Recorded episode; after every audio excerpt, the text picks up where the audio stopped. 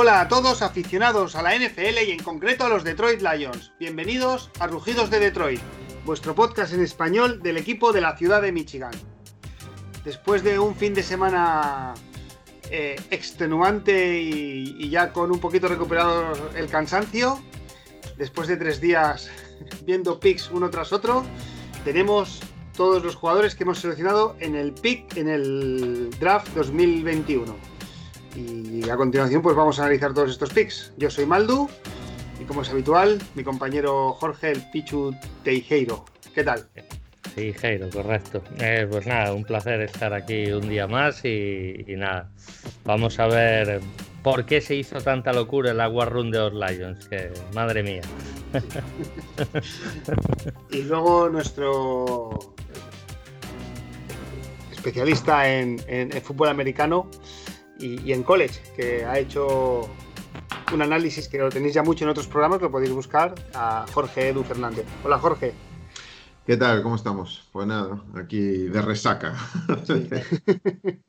de resaca, tío. De, a ver si ya podemos descansar y ya un poco nos Luego, metemos. sí.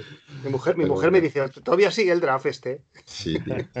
Fíjate que resaca, tenemos resaca sin alcohol, como yo le digo. Hostia, podría tener otro hobby, pero me tienes aquí encerrado. Oye, eh, una pregunta, Ma- una pregunta, Maldo. ¿Le tienes que explicar a tu mujer todos los años lo que es el draft? Porque a mí me pasa. Yo siempre tengo que explicar qué es el draft. Esto es como el fuera de juego. Sí. Hay que explicarlo siempre, porque nunca lo entiendo. Claro, nunca no se comprende, es complicado, ¿eh? Pero mira, Igual. pero, pero sí que entiendo una cosa, ¿eh? Que siempre elegimos al principio. Eso lo entiende. Mira tú, mira tú. Bueno, eso, eso es que es lista. Eso es que es lista, bien. Dice, mira, yo no tengo ni idea qué es eso el draft. Ahora, eh, sé que eh, te, te va a tocar elegir el primero, o de los primeros. Oye, no viene a cuento, pero creo que es en, en una página web, que ya como estás en modo draft y pasas tanto horas, sobre todo el tercer día, creo que es de Walter Football o de Walter... Sí. Walker En- Football o algo así. Sí. Sí. pues en el draft del 2022, que ya lo puedes mirar, sí. el pick 1 somos nosotros.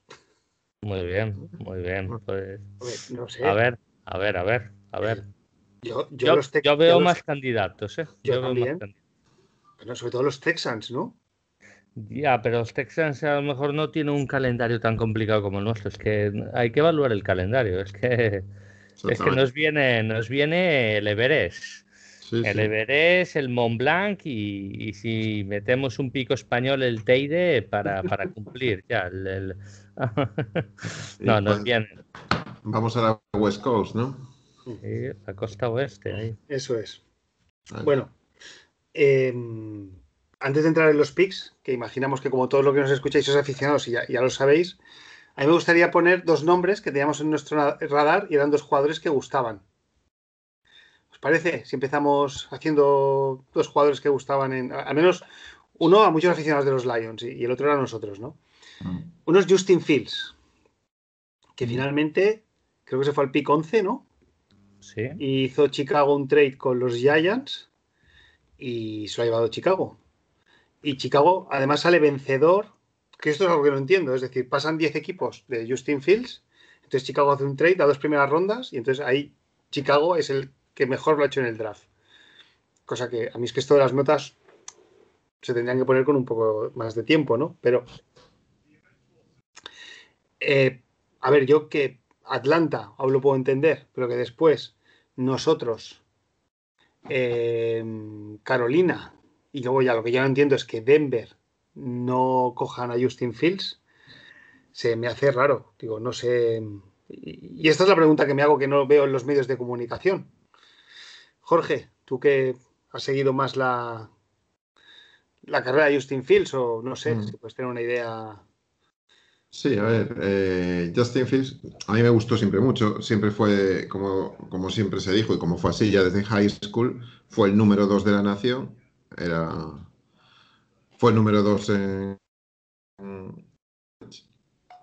siempre fue, y, y bueno, es alguien que tiene snaps detrás, eh, pues más que suficientes para, para probar su valía, ¿no? Aparte de estar compitiendo siempre por ganar el campeonato, es que es lo que estamos hablando, ¿no? Entonces, si hablamos de Trevor Lawrence, que está siempre compitiendo con Clemson, este está siempre compitiendo con su, con, bueno, en los, últimos, en los dos últimos años con Ohio State, ¿no? Entonces, eh, bueno, es, no vamos a volver a hablar de sus trades porque ya todos los conocemos, ¿no? Y demás, pero mm, para mí era un tío eh, que para mí lleva un upgrade a, Chicago. Y si Chicago ya tiene una buena defensa y tiene un, un, equipazo en lo que es la parte defensiva, si ahora le sumas a alguien que hay que verlo, claro, que hay que esperar a ver lo que es, porque luego cómo se transforman estos estos jugadores de college en, la NFL, pues aún está por ver, ¿no?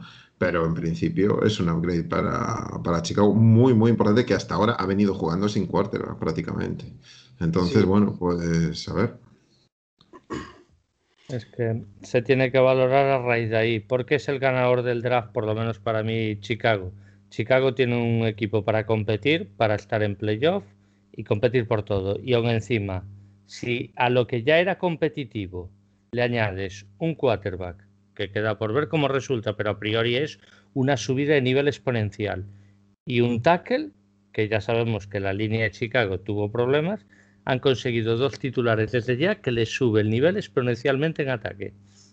Son ganadores del draft, porque este equipo está hecho para ganar ya. Este equipo le va, le va a mirar de tú a tú a Green Bay. Otra cosa es quien gane y otra cosa es cómo cómo vaya Justin Fields y cómo vaya el equipo, que el equipo también se puede caer por otras muchas razones. Pero Chicago, Chicago hizo un draft de 10. Y yo creo que la caída de Justin Fields tiene que ser, eh, lo de la epilepsia tuvo que asustar. Tuvo que asustar a más de un equipo, estoy seguro. Sí, sí, yo, yo perdona, como dijo Jorge, eh, lo de Chicago estoy muy de acuerdo, porque realmente el draft lo tienes que ver no en que alguien escoja muy buenos picks o seis o siete picks, sino cómo los adaptas a lo que tienes, porque evidentemente Lions tiene agujeros por todos lados, entonces van a tener que coger de todo y todo va a servir y todo va a ser bueno para Lions, pero yo no lo miraría desde ese punto de vista, yo lo miraría desde el punto de vista de lo que necesitas para producir el hecho de pelear por algo importante, porque al final es lo que vamos. Y para mí aún le falta eh, algún receptor. Eh, a, Chicago porque tiene a Robinson y a, y a Mooney que bueno, que es más del slot y demás, y bueno, que sí hace rutas verticales y tal, pero le falta algún skill player más. Entonces, sí, probablemente tenga que sumar algún, no sé. Eh, lo, del, lo de la línea ofensiva estuvo muy bien, lo que decía Jorge, y, y ahora con. Bueno, que por cierto, eh, el, que cogió la línea ofensiva fue el Teven Jenkins, este que hablamos, es un animal. Este es el animal, este es el, finalizador, este. sí del Mortal Kombat. Pues este tío este tiene, cara de bueno, pero. O sea que eh, Chicago muy bien. Yo estoy de acuerdo con Jorge en eso. ¿eh? Chicago es fantástico. Tiene, da, como, como empieza a funcionar. Y, luego, bueno, el que también da miedo es Patriots, ¿eh? también cuidado. Como empieza a funcionar en Back Jones, yo no sé si funcionará ahí, pero también tiene un muy buen equipo. Y con Barmore ahí en el defensive tackle, tienen dudas ¿eh? de que vaya a ser titular de primeras eh, eh, Matt Jones. Ahí está la duda. A ver. Bueno, yo de todas maneras, de los cinco quarterbacks que salen en primera ronda, el que más presión va a tener va a ser Justin Fields. para ganar, probablemente. Para ganar, para ganar. Pero yo te digo una cosa, yo no estoy del todo de acuerdo con eso y te voy a explicar por qué. Vamos a ver, de Justin Fields se espera muchas cosas, lógico, pero el que realmente se está jugando el bacalao es Matt Nagy y Ryan Pace. O sea, la presión la van a tener ellos. Si la temporada sale un desastre Chicago, a Justin Fields no lo van a señalar. Van a señalar a la banda y, al despacho. Entonces, Justin Fields evidentemente va a tener presión, es el 4, pero no va a tener, creo que la presión de Trevor Lawrence, que en teoría va a, tener que cambiar la franquicia o, Pero Trevor Lawrence le dan, le, dan de dos a cuatro años para que empiece. O sea, si el año que viene Trevor Lawrence gana dos partidos o tres, nadie le va a decir nada, ¿no? Bueno, pues yo creo que se lo deberían decir. Yo creo que sí, porque no será solo culpa de él. Yo repito, esto es un equipo. Si Trevor Lawrence y, y Zach Wilson Zach Wilson, para mí, de tantas decepciones que llevan los Jets, que, joder, a ver, que ahí yo creo que Zach Wilson creo que tiene un grado de presión menor a Justin Fields. Y ahí es eso, ¿sabes? Y Trey Lance, lo normal, que ha jugado poco, pues se sentará y a lo mejor juega este año Garópolo, o jugará hasta que se lesione. No lo sé, ¿eh? Si Chicago pasa. luego, Chicago, la línea hay que ver cómo le funciona, porque Una línea es una unidad y tienen que poner a, funcionar a, estos jugadores, ¿no? A, a Yankees y después se llevaron, el siguiente fue en la ronda quinta que se llevaron otro tackle. Mm. Larry Borom, de Missouri. Sí, que a ver, a ver, eso es como sale porque es una ronda más tardía. Sí, pero bueno, Que, su línea, el año pasado me, parece que fue la 22 de, la liga. Sí. Bueno. Y porque Trubisky escapaba. Ahí es. Bueno, Justin Fields es rápido, ¿eh? Sí, Va a ser, es un pick para nosotros que como triunfe. Mm. Eh, eh, vamos a ver, ¿eh? Claro, estuvo, estuvo para. También lo pudimos haber cogido nosotros. No cogimos porque preferimos invertir en posiciones que. Bueno, pues que son clave teniendo cubierta la posición de, quarterback, ¿no? Sí. Entonces, bueno, yo creo que, quieren darle una oportunidad a Gofe. Confían en él, yo creo que Holmes confía en él, yo creo que, que tiene no sé qué me da a mí, que Holmes dice que mm, tiene el punto de mira a, a Goff diciendo, este tío nos va a funcionar, porque no ha hecho ningún movimiento que no sea para no queriendo darle armas, ¿sabes? O sea, ya le empezó dando un arma como es, pues, pues es de offensive tackle, luego eh, firma a un, un wide receiver, que luego hablaremos, que no teníamos, un wide receiver del slot rápido, incluso vertical, horizontal, tal, y luego en los UDFAs firma muy buenos receptores, sé que luego mm. hablaremos de eso, pero bueno. Eh, Denver, Denver necesitando quarterback, porque bueno, que nosotros pasemos, lo puedo entender. Mm. Que pase Carolina, lo puedo entender. Que pase Atlanta, lo puedo entender. Pero que pase Denver, a mí se me hizo extraño, ¿eh? Denver... Mm. No, no, continúa, perdón. No, no, ¿tú, crees que Denver es el equipo que más está apostando por llevarse a Aaron Rodgers? No, no, no lo creo, porque yo creo que Aaron Rodgers es, como cuando Messi se quería ir y, tal, no se va a mover.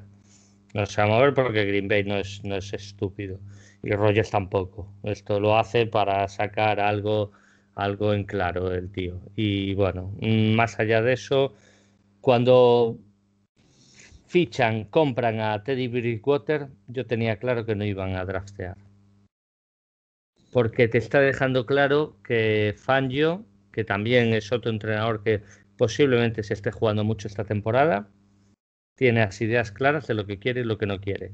Va a querer un ataque aseado que le funcione y le guíe un buen ataque. Teddy es perfecto para eso y una defensa que sea de las top de la liga. Ese es el plan de Fangio. Que salga o no funcione y en esa división que también tiene una división infernal, pues ya se verá.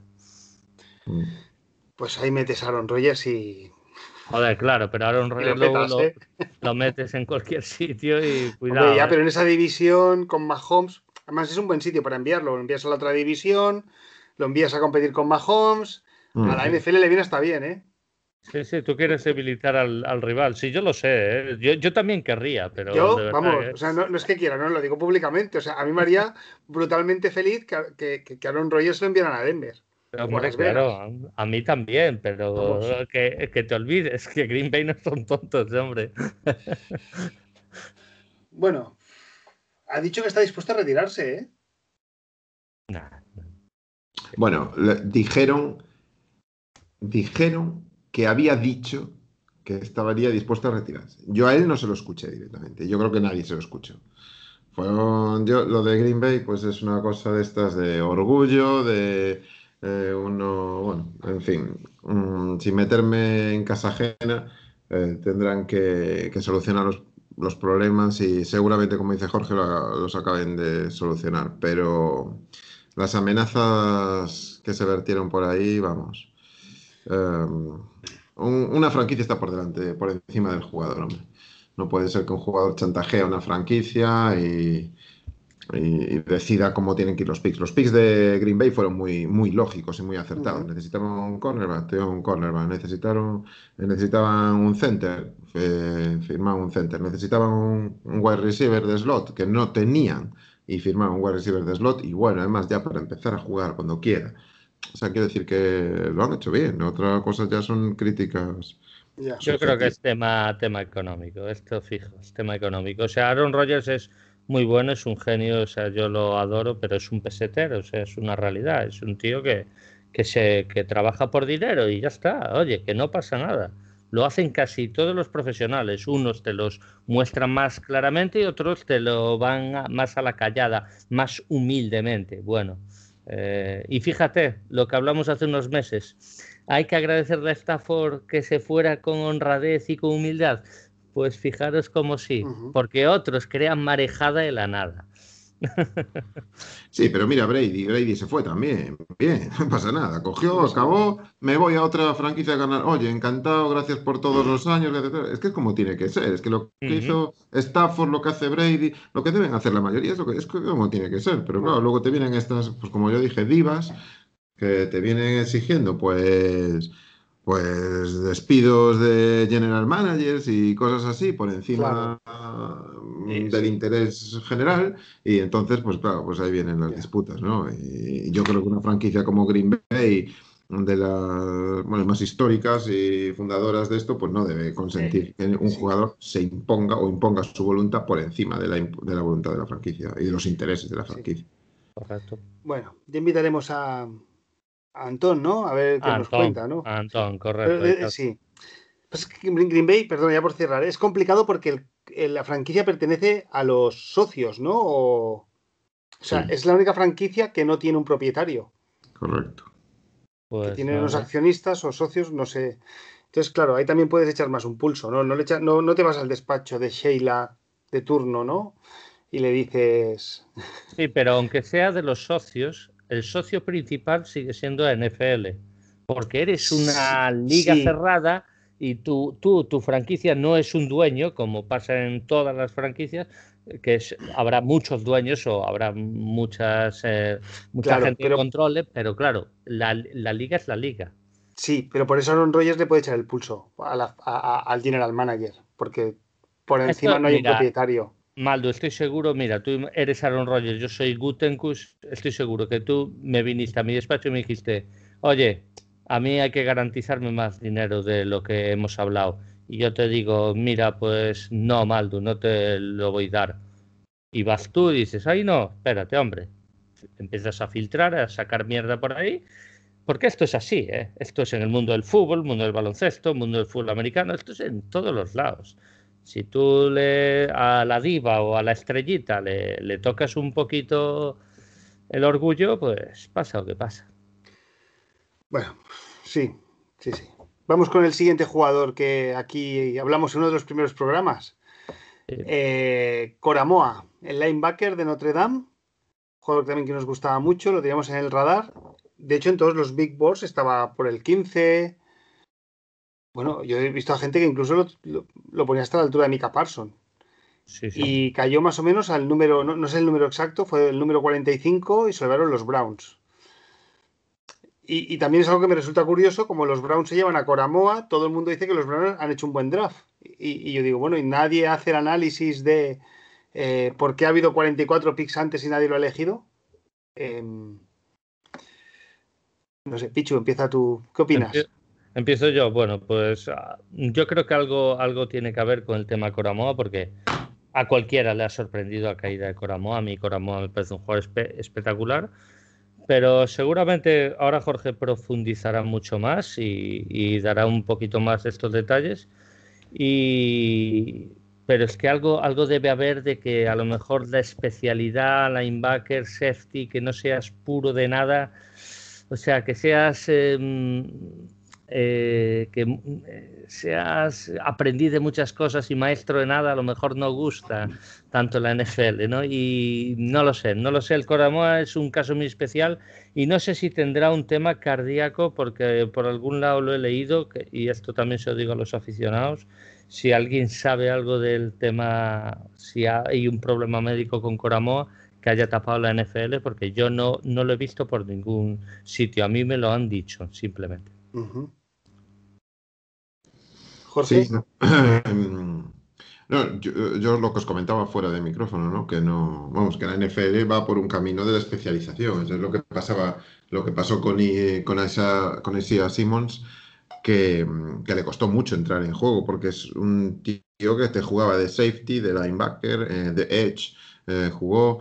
Entonces, incluso de cornerback, slot cornerback. Entonces, mm, yo entiendo que en vez de preferir lo que os decía, pues alguien que sea un 8 en todo, pues prefieren alguien que sea un 9,5 en algo muy concreto y después que en lo demás que me sea un 5 me da igual, porque yo las funciones las tengo muy, muy marcadas. La NFL va hacia especialistas y entonces, pues Coramo ahí, eh, independientemente, ojo, de lo que dijo Jorge también, de, los problemas cardíacos o de lo que fuera, eh, vamos hacia una NFL de ese tipo. Entonces, los que hacen muchas cosas de todo tienen ese hándicap que no den con un eh, entrenador que no les guste, que, que, que no le guste, pues eso entonces, bueno, pues eh, yo creo que Stefanski tiene las cosas muy claras porque ha hecho un temporada tremendo la, temporada pasada y por lo tanto yo creo que si lo, si lo draftea es porque tiene un plan para él. Estoy convencido de eso.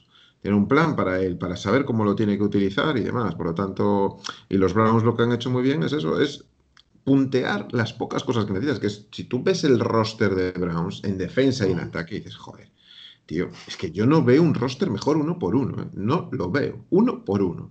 De ponerlos uno al lado de otro y decir, oye, que puede ser igual o que luego resulte peor o tal a la hora de competir por la experiencia, por, porque Baker Mayfield es muy importante que esté muy bien, porque mm, tiene que seguir y dando pasos de, hacia adelante. Bueno, pues, y, y, claro, tienes un tío como Coramo ahí que como lo pongan a funcionar, eh, te llega lateralmente a cualquier lado, te ataca muy bien el Ali, te mete, te puede cubrir perfectamente a, a, wide receivers veloces, o sea, pues que lo tiene todo. Como lo sepan utilizar, es otro equipazo. O sea, va a estar, va a estar entretenida, va a estar entretenida la FC Norte ¿eh? también.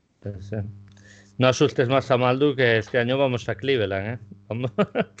Vamos, a Cleveland y... No, lo bueno de este Coramoa es que no va a tener que ser como, por ejemplo, si lo llega a draftear Lions, va a tener que ser una pieza importante. En cambio, en Cleveland va a ser una pieza más. ¿Por qué? Porque tiene un... funciona, ese equipo funciona, tanto atrás o sea, en defensa como en ataque. En ataque quizás lo más dudas es el quarterback, que no tiene la mayor de las fiabilidades o no es regular del todo, pero bueno, eh, el tema es que el equipo está montadísimo. Me parece un equipazo y creo que es un claro candidato a ganar esa división y quién sabe hasta dónde los pueda llevar. Ojito con los Browns, ¿eh? Sí. Sí, sí, sí, sí. Y los blitzers, yo, yo creo que lo va a utilizar mucho para los blitzers, los delay blitzers, estos. Va, va a funcionar muy bien con la MOA ahí. ¿eh? Ya verás. Como lo monten bien, es que como lo monten bien, eh, vamos a ver. Va a estar entretenida la FC Norte también. Bueno, vamos con nuestros picks. Vamos con nuestros picks. Venga, va. Eh, voy a hacer una cosa, voy a decir el pick, donde lo cogimos Mm. el jugador, y luego voy a decir dónde estaba en el big board de Dane Brugler, de, Athletic, y luego dónde estaba en el big board de PFF, Pro Football Focus. Así que bueno, em, empezamos con la ronda 1, el pick 7, el offensive tackle de Oregón, Pini Sewell, que es lo elegimos el número 7. En el big board de Dane Brugler estaba el número 5 y en el de PFF el número 4. O sea que, que nos llegara al 7 está muy bien y yo creo que ya casi cuatro días más tarde está casi todo dicho, pero mm. no, lo voy a presentar a este jugador. Pichu. No, ya, ya hemos hablado además. Eh, recordar si alguien quiere ir más al análisis más profundo, recordar el programa de Offensive Tackles que, hemos hecho, donde Jorge eh, cuenta mucho lo que era este prospect y la verdad es que para mí solo había dos candidatos a hacer la matrícula de honor. Para el que no sepa lo que es la matrícula de honor, o existe el notable, el sobresaliente. La matrícula de honor es cuando un examen no tiene ningún error, ni una coma. Bien, pues esto es Penny Sewell y Trevor Lawrence. Eran para mí los candidatos a matrícula de honor. Trevor Lawrence era inviable, Penny Sewell ha caído por, por la circunstancia que sea, pues oye, yo una bendición, la verdad, eh, encantadísimo con este pick y me quedo con una frase que dijo que es You won't regret it cuando llamó Brad Holmes. Pues yo tengo muchísima fe en este jugador. La duda es, ¿dónde va a jugar? ¿En la derecha o en la izquierda? ¿Vosotros qué creéis? En la derecha. yo, Yo, creo, cuando empiezas no, no le va a dejar proteger el lado ciego ya inmediatamente, pero Eh, en la división tenemos a alguien como Khalil Mack, que también nos va a poner a prueba ahí. Entonces yo creo que va a empezar en la derecha. Eh, no sé, yo es que vamos, estamos hablando de un tío de 6'5 y 325 libros. O sea, es decir, que está ahí. O sea, bueno, eh, Tyler Decker está por ahí también, ¿eh? Tyler Decker está en 6'5, 6'6. Sí, sí, que es muy alto, sí. Pero pesa es, otro bicho y es un tío que que moverlo de ahí, a ver, sobre todo estamos hablando de un año rookie, joder, que entra Penny Sewell, ¿no? Ahora, como empiece, empieza a hacer de las suyas y de lo que sabe hacer, que con 6'5 y 325 días te mueves como, vamos, como un tío que pesara 250 libras, porque lo ves correr, lo ves subir a segundo nivel, lo ves yendo lateralmente, lo ves haciendo los pulls, lo ves, es que llega a todo. O sea, tiene, y luego en encima que acaba una acción, como ya dijimos en el programa anterior, y que hoy día busca otra acción para trabajar, está constantemente en trabajo, buscando trabajo, está constantemente haciendo esto, yo, vamos, es lo que dijo Jorge, es que es un, un matriculado, no, es que no puedes hacer otra cosa. Que, que, haya pasado de Bengals, para mí fue absolutamente sorprendente, ¿no? Sorprendente. Pero, oye, fenomenal, nos ha tocado, tenemos ahí un, un tackle para los próximos 10 años si todo va normal, si todo va como debe de ir, si no hay lesiones graves ni cosas así, tiene, tiene aún 19 años, ¿no? Si no me equivoco. 19, eh, eh, sí. va a cumplir, eh, no, tiene 20 y va a cumplir 21 en octubre. Perdón, tiene 20 o 21, bueno. 21 en octubre. Exacto, en, en, otoño, sí, perdón, perdón, sí. Sí, fue senior con 19, pero ya tiene 20 y efectivamente va a cumplir 21. Pues estamos hablando del, creo que el segundo o tercer jugador más, más joven del draft. Entonces, bueno, y, todo lo que nos da, mm, bueno, ahora hablaremos, pero todo este draft ha sido un draft físico. O sea, si, si analizáis eh, el, RAS de cada jugador, son todos de 8,5 para arriba, macho.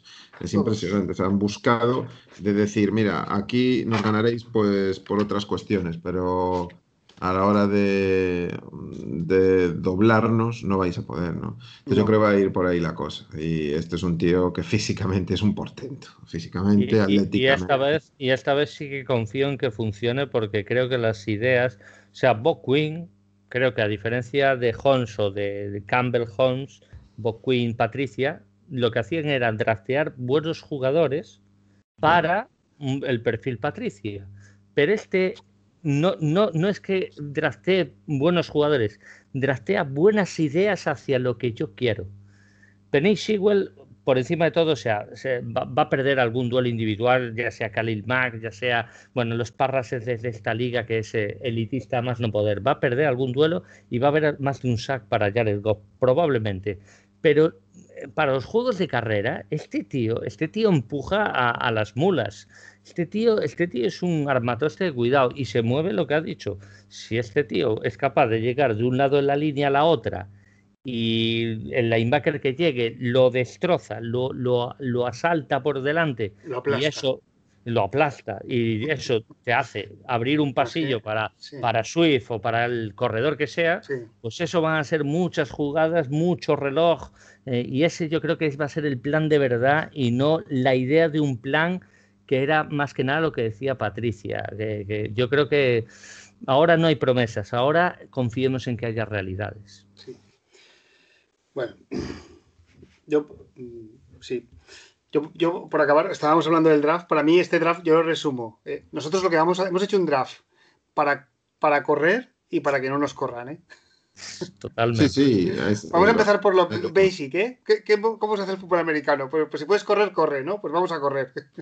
Pero eso es, eso es lo que yo os decía, yo cuando, cuando, una de las primeras veces, cuando fue el tema del, de Patricia y demás, lo comentamos aquí, que yo, Maldu me lo preguntó, decía, oye, Jorge, ¿tú quién quieres? Y yo os decía, es que a mí me da igual, yo lo que quiero es una idea y que la idea se lleve adelante, pero yo lo que quiero es, y, y os recordaba, joder, Detroit, las mejores épocas que tuvo Detroit, Dios mío, las más recientes en los 90, pues fueron a través de la carrera y a través de la defensa. Y esto es lo que está haciendo, ni más ni menos, a través de las, eh, partiendo de la línea ofensiva y partiendo de, la, de las trincheras en general, Y lo que dijo muy bien mal, que no nos corran como nos corrieron el año pasado, que éramos el peor equipo contra la carrera, y luego encima, es decir, vamos, tenemos eh, un, gran running back eh, como de Andre Swift, y luego tenemos otro running back bastante cumplidor y aseado, como puede ser Jamal Williams, y, vamos a, potenciar eso con una línea muy buena, porque sin línea no puedes correr.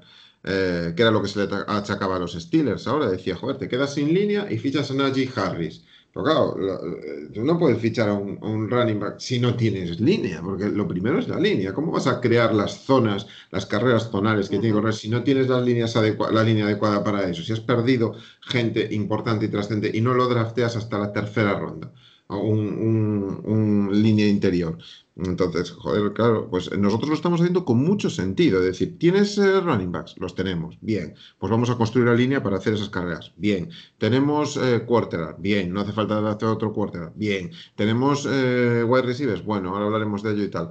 Joder, bueno, se está haciendo con sentido, con sentido y con un plan. Va dirigido ese plan. Luego el plan saldrá mejor o peor. Pero lo que yo siempre dije, tienes un plan, tienes una idea, llévala a cabo. Y no fichar, como decía Jorge, como hacía Patricia, decir, bueno, pues esto es un jugador de sistema que a mí me va porque viene de Patriots o porque se adapta a un sistema pues más regulado que tengo yo. Mm, bien, vale.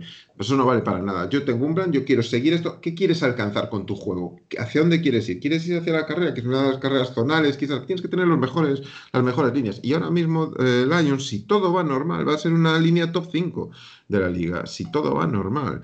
Entonces, bueno, con Ragno, con Decker y con, y con Sewell, es que es una maravilla, joder.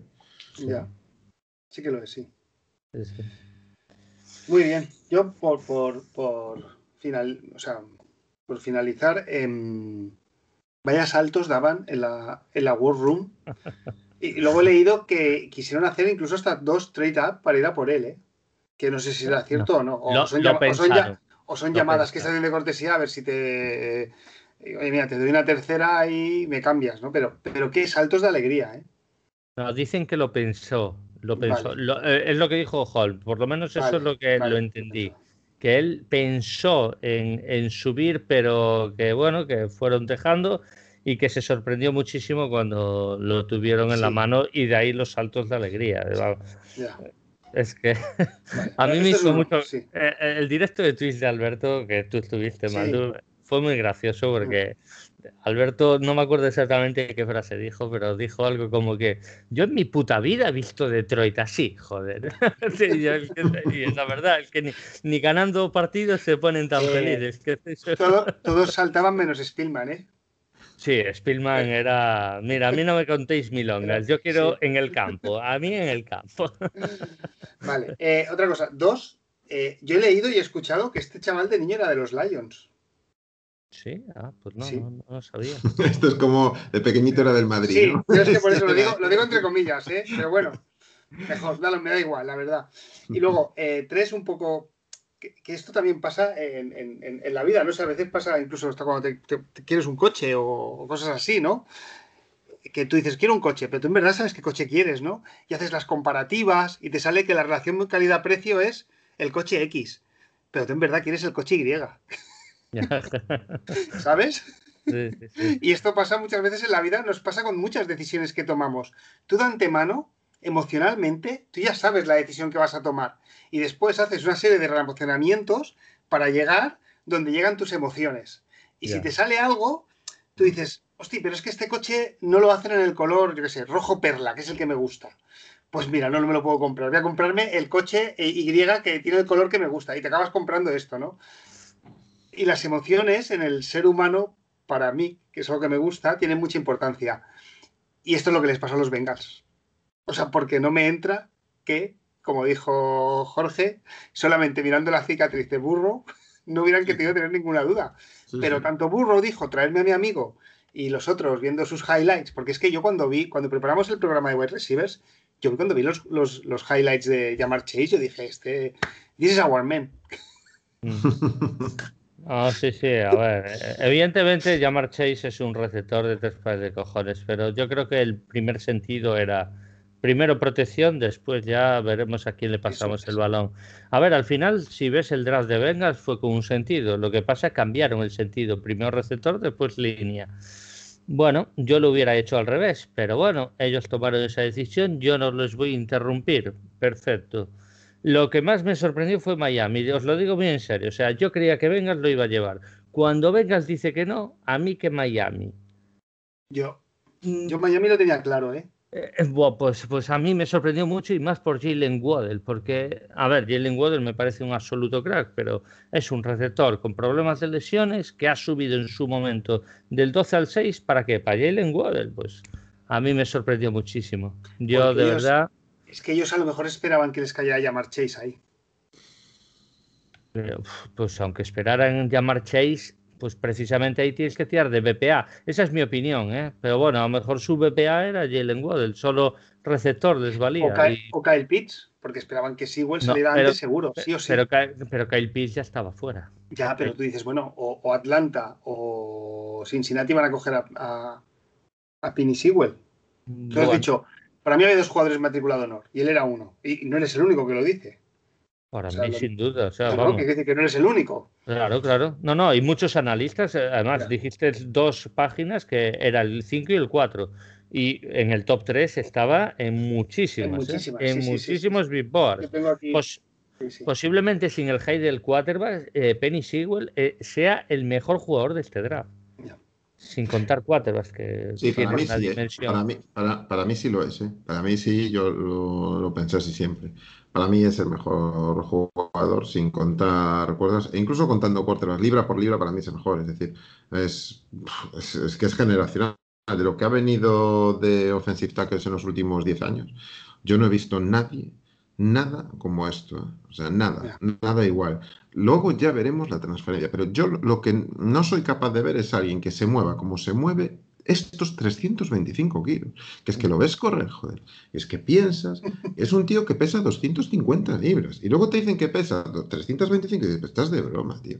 Pues este, pero ¿cómo se puede agachar? ¿Cómo se puede doblar? ¿Cómo puede ir para arriba? ¿Cómo puede tener ese movimiento de pies? ¿Cómo puede tener... Es, decir, vale, luego, es que es lo de siempre, estamos hablando siempre a priori de verlo. A priori. bueno, para mí es que no tiene duda ninguna. Otra cosa es que tuvieras, bueno, pues una línea muy potente y no te vayas a... Pues Detroit, si le llega Pitts, que es otro talento, pues generacional, pues lo más seguro es que no lo draftease. ¿Por qué? Porque tiene esa posición cubierta y, draftease otra cosa. Pero eh, a mí me sorprendió porque tampoco es que. a ver, tiene una línea que no es mala en el sentido de que eh, yo el año pasado, que lo, vi, los vi bastante, sobre todo en las carreras zonales que hacían, que era una maravilla lo bien que corrían. Era una maravilla, pero aún así.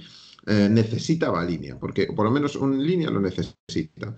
Y, a mí me sorprendió, sinceramente, me sorprendió que tampoco lo cogieran. El que más me sorprendió pues fue Bengals. Para mí es el que más me sorprendió, porque es eh, lo que siempre dije. Pero yo creo que en Bengals ahí intervino Barrow. Yo creo, yo estoy convencido, estoy convencido de que en Bengals hablaron con Barrow. Yo, no sé, a mí no me lo quita nadie, la cabeza eso. No me lo quita nadie. O sea, y, Burrow, que es un tío que, que es muy echado para adelante, no, dame skill players. Tú dame skill players, ya me, ya, ya me zafaré yo de la. Dame, después, eso sí, dame un tackle, ya me zafaré yo, ya me encargaré yo de salir de, del atolladero. Pero tú dame skill players. Y si me das a este tío, yo te monto una ofensiva. Entonces, eh, yo creo que ahí hubo algo de eso. Porque si no, es que solo teniendo la foto de la cicatriz, ya es que te vas directamente por Penny Sewell. Y yo creo que seguramente la directiva sería eh, lo que sería el GM, tendría que estar ya más pensando en, proteger a su joya que a otra cosa. Pero yo estoy convencido, o sea, no sé, y yo no, no es información, ¿eh? no. Sí leí, sí leí opiniones parecidas a las que estoy dando, de que se tuvo en cuenta la opinión de, de Barro. Y yo, ahí nadie me lo quita, porque si no, eres muy conservador y vas a fichar a, pues eso, al mejor jugador del draft después de, los quarterbacks. sí, bueno, este, este, fin de semana, cuando, cuando Chicago coge a Justin Fields, que busqué eh, el ranking de líneas de la NFL en el año 2020, ¿sabéis quién fue la mejor línea de toda, de toda la liga? Mm, ¿La de Green Bay o la de.? ¿no? La de, la de la de los Colts. ah, los Colts. Colts. también tiene muy buena línea. Liderada por sí, pero liderada por Quanton Nelson. Sí, Quanton Nelson y, el center, que ahora no me acuerdo el nombre, también muy bueno. Uh Coles, muy buena línea, sí, hombre. Eh, me sale el, left tackle, Castonzo, ¿no? Alfonso. Sí, pero Castonzo, creo que Anthony Castonzo, sí. Pero no, el center no, no, no, me lo sé. McCoy o algo así. McCoy. Bueno, da, igual. Vamos. Venga, vamos con el siguiente. Eh, eh, sí, sí, exacto. Sí, vamos. ¿Sí, Jorge? Sí, sí, sí, no, no, dale, dale, Pues eso, que ojalá sigamos los, los pasos de, de, de Indianapolis. Venga, eh, siguiente pick. Eh, con el número 41, el defensive tackle Levi Onsbusurrike. de origen nigeriano. Eh, Dane Bragler lo tenía puesto en su big board con el número 29, lo elegimos el 41, por tanto nos llega, es un robo. Y en cambio la de PFF lo tenía con el número 78, nosotros lo cogemos con el 41. ¿vale?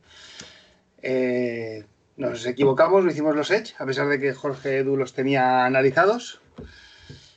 Pensamos antes en otras posiciones. Y bueno, un jugador explosivo, rápido, que juega 3-tech, que es los que, si, me equivoco, Jorge, es los que se colocan entre el guard y el tackle, si no me equivoco, con la idea de llegar por dentro al quarterback. Y un jugador violento, además, que hizo unas declaraciones explosivas. No sé si. Sí, sí, como tú dijiste, es, ataca el, gap B. O sea, está la mayor parte de las veces, pero bueno, ha sido muy versátil. No, hizo opt-out el, año anterior y, y bueno, pues mira, por, por, decir un poco los snaps para que la gente se sitúe, en el Big Up estuvo 274 snaps, que es lo que hablamos del Free Tech, y y luego en el A-Gap, en lo que sería el Unotech, eh, estuvo 184 snaps, que también combina ahí eh, el nose tackle, ¿vale? Estuvo de nose tackle algunas veces, ¿eh? Intervino como tal, y luego estuvo en 5 tech, en lo que sería 4 o 5 tech, más ya alejado un poco. Tú fíjate la variabilidad que tiene el tío, la versatilidad, estuvo 29 snaps, ¿vale? Entonces, bueno, es un tipo muy rápido, muy ágil, muy potente. estamos hablando de un tío que, tiene unas medidas de 6'3 y 290 libras, que es lo de siempre. O sea, um, súper físico. Eh, el año pasado hizo 4 sacks, aunque es de Pass Pro, y es cierto que te puede hacer Pass Pro, es mucho contra la carrera. O sea, su graduación es mejor de carrera que contra el pase. Por lo tanto, es lo que, estamos, lo que hablamos al principio. Estamos construyendo un equipo contra la carrera. O sea, está, es, evidente, ¿no? Tiene unas, tiene caderas, tiene ese twitch, ese movimientos de giro rectificados, etcétera, buenísimos. Puede jugar en un 3-4 de maravilla, que yo creo que se va a emplear mucho. Visto los jugadores que hemos eh, drafteado, teniendo a Michael Brokers, teniendo a Ali McNeil y teniendo a este, yo veo muchísimo por ahí colapsa el pocket, tiene lo que hablamos ya de agilidad, velocidad, para lo que tiene, tiene un motor brutal, o sea, empuja no, lo mueves, empuja a, la línea ofensiva. Mm, vamos, es que tiene un buen get off, tiene una salida explosiva del, punto de arranque muy buena. esos dos primeros pasos, donde gana este tío la, lo que es la posición con eh, la línea ofensiva es siempre sus dos primeros pasos. Si esos dos primeros pasos son, eh, mm, son explosivos y, lo suele hacer y, buenos, mm, ya, se lo ha comido. no es un tío que se gane por un unos profundos paquetes de movimientos, de habilidad, de swing moves y, otros el rip, el chop y todos estos. No, mm, tiene el club, etcétera. Sí, los, sí sabe hacer algunos, porque los tiene, pero eh, es un tío que basa su superioridad sobre la línea ofensiva en los dos primeros pasos. Los dos primeros pasos, pa. Y luego tiene un bull muy bueno, lo que decimos, empuja directo al, al tackle. Y, lo que dije siempre es que mola mucho verlo, joder, eso lo dije yo, mola mucho, tú te pones a ver un partido de este y, no, no, estás esperando a ver si hace algo, no, no, siempre hace algo, no es un tío que se quede estatua y que pare y ya veremos luego, no, no, no, es un tío que siempre está en movimiento, es, eh, es una amenaza constante para la línea ofensiva, a mí me gustó mucho esta, esta elección. sí. A mí también me ha gustado mucho, la verdad es que lo ha explicado a perfección, me parece espectacular.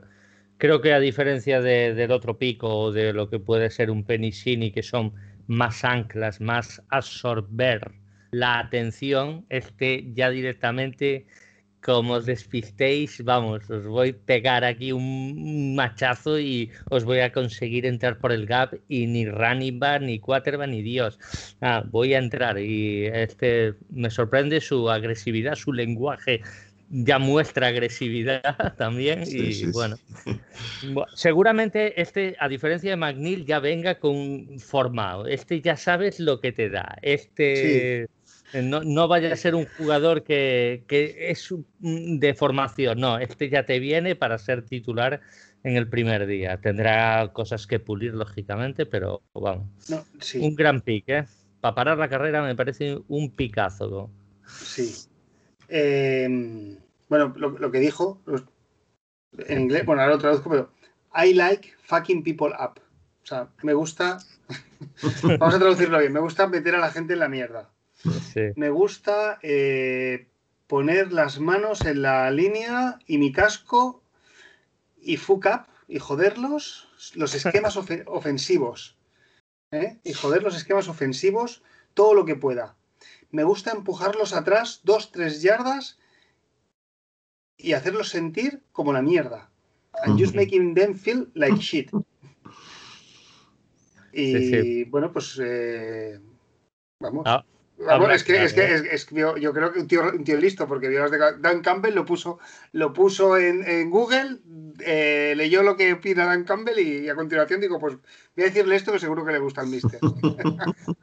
sí, sí, sí. Solo le ah. faltó que, que, le gusta también morder rótulas y ya, vamos, ya. Sí, sí, sí. Vendría con el combo completo. sí, sí, no, es lo que decíamos. Este tío toma la iniciativa. O sea, no espera, no, no espera el movimiento de la línea ofensiva, sino que va, va adelante y, va por. Va, va a colapsar el pocket, va por el cuarto, va, va, va, a ganar es Que, es, que, es que nosotros este año tenemos que ir a por, a por los quarterbacks, con todos los rivales que tenemos. Lo que tenemos pasó el año pasado. Tenemos que ir a por ellos. O sea, tienen que soltar la pelota corriendo. O sea, es que si no te, te eso. Yo, sí, yo creo que se vieron, se vieron la línea, se vieron la cinta del año pasado nuestra. ¿eh? Yo creo que se la vieron muy bien. ¿eh?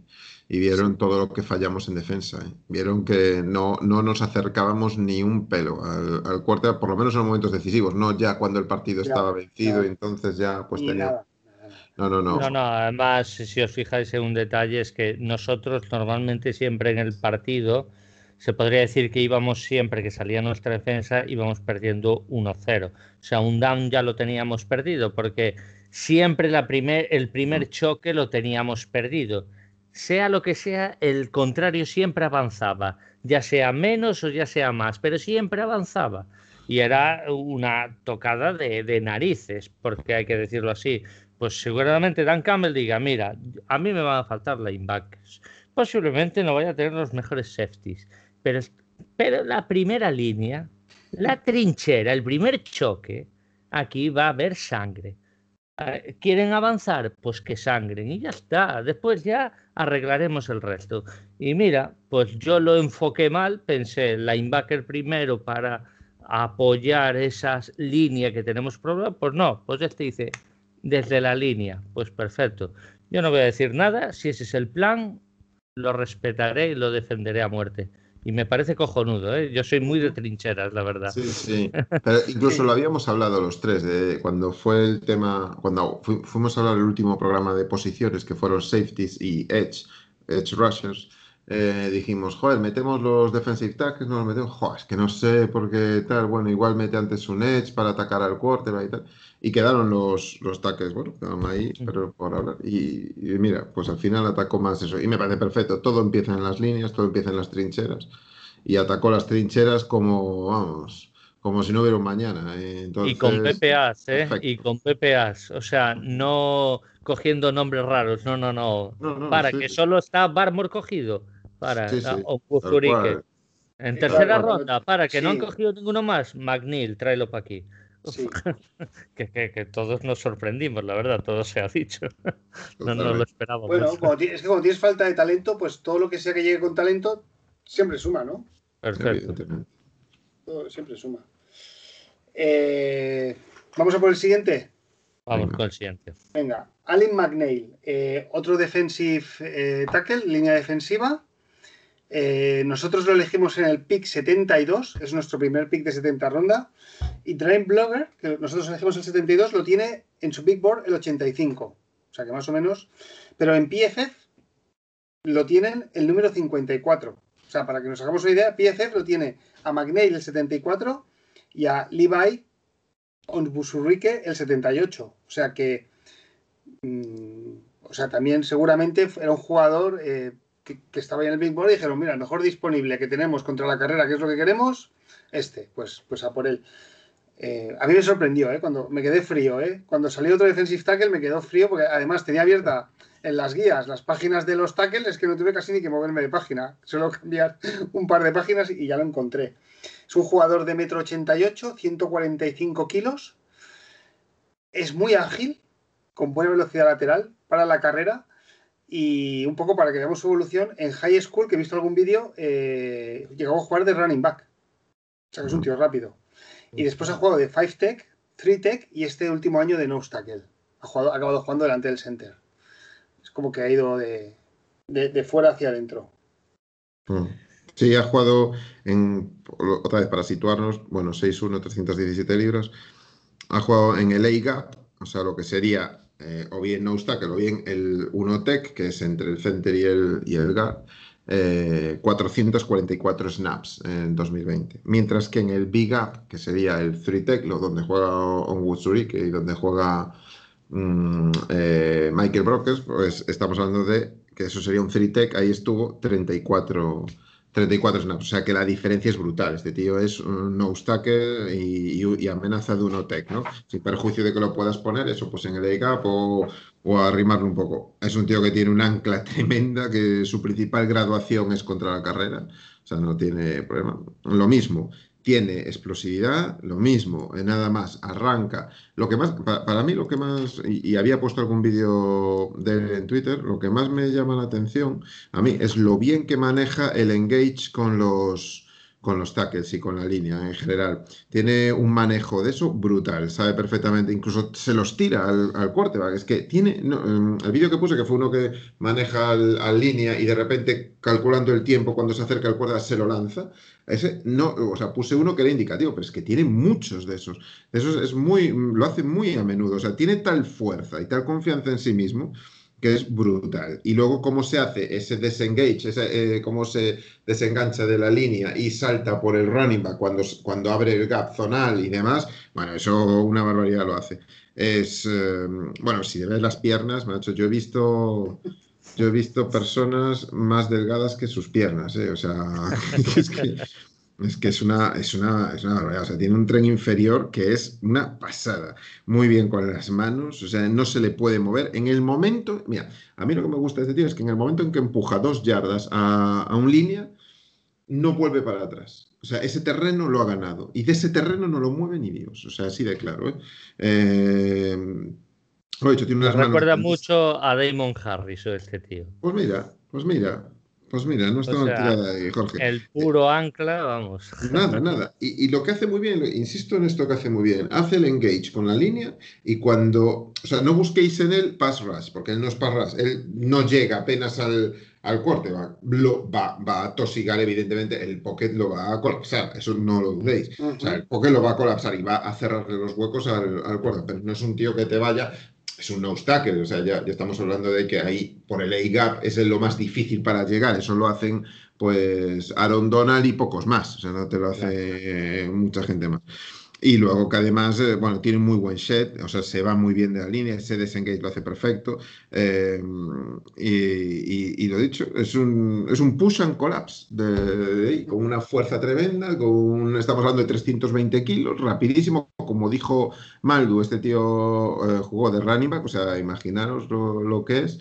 Y, pero vamos, o sea, a mí lo que me interesa es esta gente que impide jugar cómodamente al quarterback, lo que hablamos tantas veces el año pasado. No puede ser que Aaron Rodgers se tire 4 o 5 segundos en el pocket para pasar, joder, no puede ser, es buenísimo, pero no le demos tantos segundos. Colápsalo ya y entra ya. Y a mí me da que este tío lo va a utilizar mm, a lo mejor no al principio, porque el rookie será muy pronto, pero lo va a utilizar mucho ahí en el nose tackle con un 3-4 y meter a, los lados a un Surike y a, Michael Brokers. Michael Brokers se beneficiaba mucho de Donald eh, en, ese aspecto. Bueno, pues vamos a ver cómo. Yo tengo mucha curiosidad por ver cómo, lo, cómo los utiliza, ¿eh? porque este tío te da mm, esa fuerza y esa esa consistencia que nos faltaba empujando a las líneas ofensivas.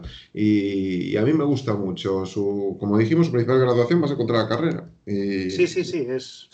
Va a ser un jugador mucho, mucho, más completo que Penissini en ese sentido. Sí. Va a ser más sí. Viene al puesto de Penissini, ¿no? De hecho. Sí. Sí, a ver, van a rotar, porque este tío en un tercera y ocho no lo va, no lo va a meter. Ahí vamos a hacer formaciones más ligeras, entrará Brokers, entrará un Guzirique, entrarán los Rushers y esa va a ser porque es un tercer de ocho. Ahora, en un primer down, sabes que está Dalvin Cook, sabes qué tal, este tío te va a anclar ahí, te va a absorber dos bloqueos y una de dos, o hay espacio para otro o me como yo mi, mi, mi, terreno. O sea, esto es lo que te ofrece este tío. Este tío no sí, justo, justo lo que dijo Jorge, es que es perfecto eso. Es un tío de primer down y de hacer perder yardas en el primer down. Y luego ya que entren los demás. Yo te he hecho perder 3-4 yardas, ya estás con, segundo y 13. Ah. Eh, tenemos un montón de jugadores para la línea defensiva, ¿eh? Yo no creo que hagan todos roster. No, alguno va a ser despedido. O sea, Cornell, Cornell es carne de despido. Después de romper el Aquiles es complicado y ya veremos algún eh, otro. sí, supongo que ahora son los minicamps, pues ahí lo verán. Un poco, un poco por ah. recapitular. Ah, sí, perdona, dime, dime. No, no, no, no, di, di, di. No, iba a decir todos los jugadores que tenemos, que es que no sé, no sé si son nueve o diez o más. Mira, empiezo, ¿eh? más o menos. Eh, en un lado estarían Trey Flowers, Austin Bryan, Julian Ogbara y Romeo Oguara. Estos serían los cuatro Edge que tenemos, ¿no? Pues que luego por dentro tenemos a Michael Brokers, a Lynn McDale, a Levi Busurrique y luego tenemos a John Penicini, a Nicholas Williams, a Deshaun Han, a Jason Cornell y a Kevin Strong, que creo que era un undrafted, que también ha jugado varios partidos. Hay, 17 partidos, año que viene muchas lesiones, ¿eh? pero bueno, no sé, hay, hay uno, hay, vamos, eh, siete jugadores para, para dos titulares. Bueno, a ver, Hunt, puede estar también eh, hacia el exterior. Hunt en ese sentido y, va a ser un jugador de rotación. Y, y, Cornell y Atkins o Strong, alguno de este va a ser carne de despido. Pero bueno, si, si vamos a hacer, jugar una 3-4, nunca te viene mal tener una gran rotación porque ya en los racers eh, pues los puedes variar, ya sea con linebackers, ya seas con parras puro y duro, a ver, a ver cómo, cómo montamos esta defensa, cómo, cómo lo hace Campbell y los mm. coordinadores defensivos y compañía. Eso va a ser un buen, un buen tema de conversación durante la temporada. Sí, yo creo que vamos a ser muy agresivos. ¿eh? A mí me da que lo que han fichado, o sea, no me puedo creer un sistema eh, de contain con estos con esto con este draft. O sea, no, me lo puedo creer. O sea, tenemos que ser muy agresivos porque es todo lo contrario de lo que fuimos el año pasado. Estuvimos muy a la expectativa de, bueno, vamos a cubrir el pase, mejor nos centramos más en, eh, la segunda línea y tal. No, hombre, no, tío. Yo, yo no veo otra cosa que ser agresivos. No veo otra cosa que ser agresivos ya desde la primera línea. Porque es como más se van a venir ver beneficiados la secundaria y, la línea y la línea de linebackers. Entonces, Mm, yo no lo veo de otra manera. ¿eh? Correcto. Bueno, pues vamos con el. Y por cierto, antes de para finalizar con McNeil, para mí este realmente, a ver, evidentemente Penny Sewell es el, vamos, el pick del draft, eh, así de claro.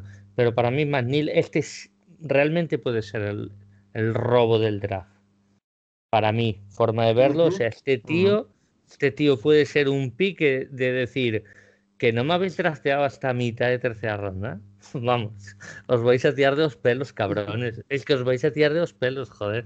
Y bueno, perfecto. Está en Detroit. sí. Bueno, vamos con los dos siguientes. En el pick 101, eh, que fue el pick que nos enviaron los Rams por Stafford, eh, tercera ronda, y Featu Melifombu, otro nigeriano, cornerback. Eh, eh, nosotros elegimos en el pick 101 y Dave Bragler lo tiene puesto en el 57. O sea, el 57 al 101, ¿eh? casi 40 y pico posiciones más, más tarde. O sea, y Pro Football Focus tampoco tiene mal, lo tenía en su Big Board, lo tenía el 70 y nosotros lo cogemos el 101. Por tanto, aquí yo no sé si un cornerback, o sea, tener cornerback, siempre tenemos a cornerback lesionados, a mí me parece bien, pero no sé si vieron el Big Board, lo vieron ahí y dijeron, oye, pues tener cornerbacks nunca va mal, ¿eh? Y, y, mm. por él, ¿no? Otro tío atlético, otra bestia parda, de metro 91 y 96 kilos, con un físico espectacular, brazos súper largos y un radio de acción, bueno, o sea, muy amplio. Es de estos jugadores que, te molestan ya simplemente por su presencia física. Eh, para los que no lo, os hayáis dado cuenta, eh, en la revista de Road Running le hacen una entrevista. Correcto. lo iba a comentar yo ahora. Lo iba a comentar y, y, decir que creo que este jugador puede variar, ahora lo, lo explicará mejor Jorge, creo que puede ser un, un safety oculto. Creo que te da esa versatilidad porque él es inteligente en los juegos zonales y creo que va a ser utilizado mucho en, de, safety. No sé qué piensas, Jorge. Mira, yo eh, cuando veía sus estadísticas y sus, sus, posiciones, de hecho lo comentábamos ese día, tuvo en 2020, jugó 818 snaps en el white corner, o sea, lo que sería cubriendo fuera, por fuera, ¿no? O sea, slot 6, o sea, 818 de corner y slot 6. Eh, y de free safety, 3. Entonces, claro, cuando ves esos números de principio dices, no, este tío no puede jugar, no puede jugar safety, es imposible, tío, si apenas ha jugado safety. ¿Qué pasa? Que luego empiezas a ver tape y cuando te pones a ver partidos completos, porque es que Claro, si te pones a ver highlights, lo que vas a ver es cuando está en la caja, cuando está haciendo una cobertura, eso no, no te da una definición de jugar. Pero cuando tú te pones a ver el partido completo de él, un partido defensivo completo, simplemente uno, que veas uno o dos, ya te llega, porque ya, sabes lo que está haciendo. Casi nunca cubre en press. Este es un tío que cubre a 10, a un radio de 10 eh, off-man con 10 yardas de cushion, más o menos, a partir de ahí. Siempre. Eso es lo cual te da la idea de que puede actuar, mm, vamos, porque además lo hace el 90% de las veces, con lo cual te da la idea de que este tío mm, eh, no es para press, va a ser dejando distancia y haciendo muy bien las coberturas zonales. Con lo cual, yo creo que esto es lo que vio eh, nuestro staff diciendo, cuidado, tenemos un tío que nos puede actuar de corner, pero que en la NFL lo podemos reconvertir a safety. ¿Por qué? Porque tiene las dimensiones físicas, es muy físico, estás hablando de un tío de 6'2 y 205 libras. Eh, tiene, hizo los, las 40 yardas en, menos de 4.50, en 4.48. Y, y yo insisto, eh, yo al principio creí que no, pero luego después de ver uno, no, no puede ser. A ver, ¿por qué lo hemos fichado? Este? Y, ves, y efectivamente, bueno, tiene muy, buena, muy, buena, muy buenas lecturas, hace, hace las cosas muy bien y muy correctas, sin perjuicio de que, los, los corners van a, van a ser siempre vendidos, ¿no? Siempre, siempre lo van a ser, porque la, la iniciativa la lleva el wide receiver. Sin embargo, el tema es cómo recuperas y cómo haces las coberturas después. Y este tiene, a ver, sin tener grandes caderas, porque no las tiene, un tío físico es difícil que tenga también grandes caderas, pero es un tío que lee muy bien, eh, sabe situarse siempre muy bien, utiliza muy bien el cuerpo. Eh, su principal fuerza es la cobertura en profundo, eh, tiene un buen backpedal el, eh, tiene muy buena el trailing technique, que estás eh, casi por detrás del, del, wide receiver, llevándolo hacia el safety. Eh, juega mucho por fuera de números, sabe hacerlo. siempre lo suelen alinear en, Syracuse, lo alinearon siempre con, con el receptor más fuerte. O sea, siempre estaba con el receptor más fuerte, más pesado, más grande, más físico. A mí me gustaron mucho. Si alguien quiere ver em, ver cómo juega de verdad y ver partidos completos, puede ver el, contra Clemson y contra North Carolina, que ahí hace de verdad que muy buenos partidos. Eh, y luego tiene un break muy bueno, o sea, el tío va para atrás, va para atrás y luego salta directamente cuando va a hacer la, el pase, ¿no? El break hacia adelante, el pull-up, ¿no? Eh, es y sobre todo lo que me llama la atención es que es muy, muy, aunque las va a tener porque eso es inevitable, tiene, es anti-big plays. Para mí es un tío que da ese cushion que deja, esa lectura que hace buena y demás, le hace que, bien, podrás ganarme un primer down, podrás ganarme unas yardas, pero no me vas a hacer la big play, ¿no? Entonces yo creo que, que sí es cierto que mm, inicialmente yo había pensado que no, que no puede ser safety, porque, joder, pues yo los partidos que había visto de call normal, pues bueno, siempre lo vi de cornerback y, nunca le di atención a eso. Luego ya viéndolo definitivo, dices tú, joder, pues, pues sí que puede ser un safety, porque los movimientos que tiene es que son perfectamente de safety. Entonces, bueno, pues puede ser utilizado por ahí. Por eso yo creo que, que lo han, que lo han firmado, aparte de ser un talento, porque es un talento que estaba ahí, y como bien decíais, pues estaba previsto, pues eh, e incluso algunos lo ponían en primera ronda, algunos incluso, imagínate, ¿no? Pero bueno, la mayoría ya estaba en segunda ronda, bueno, pues lo firmas en tercera ronda avanzada, ¿no? Entonces, bueno, a priori...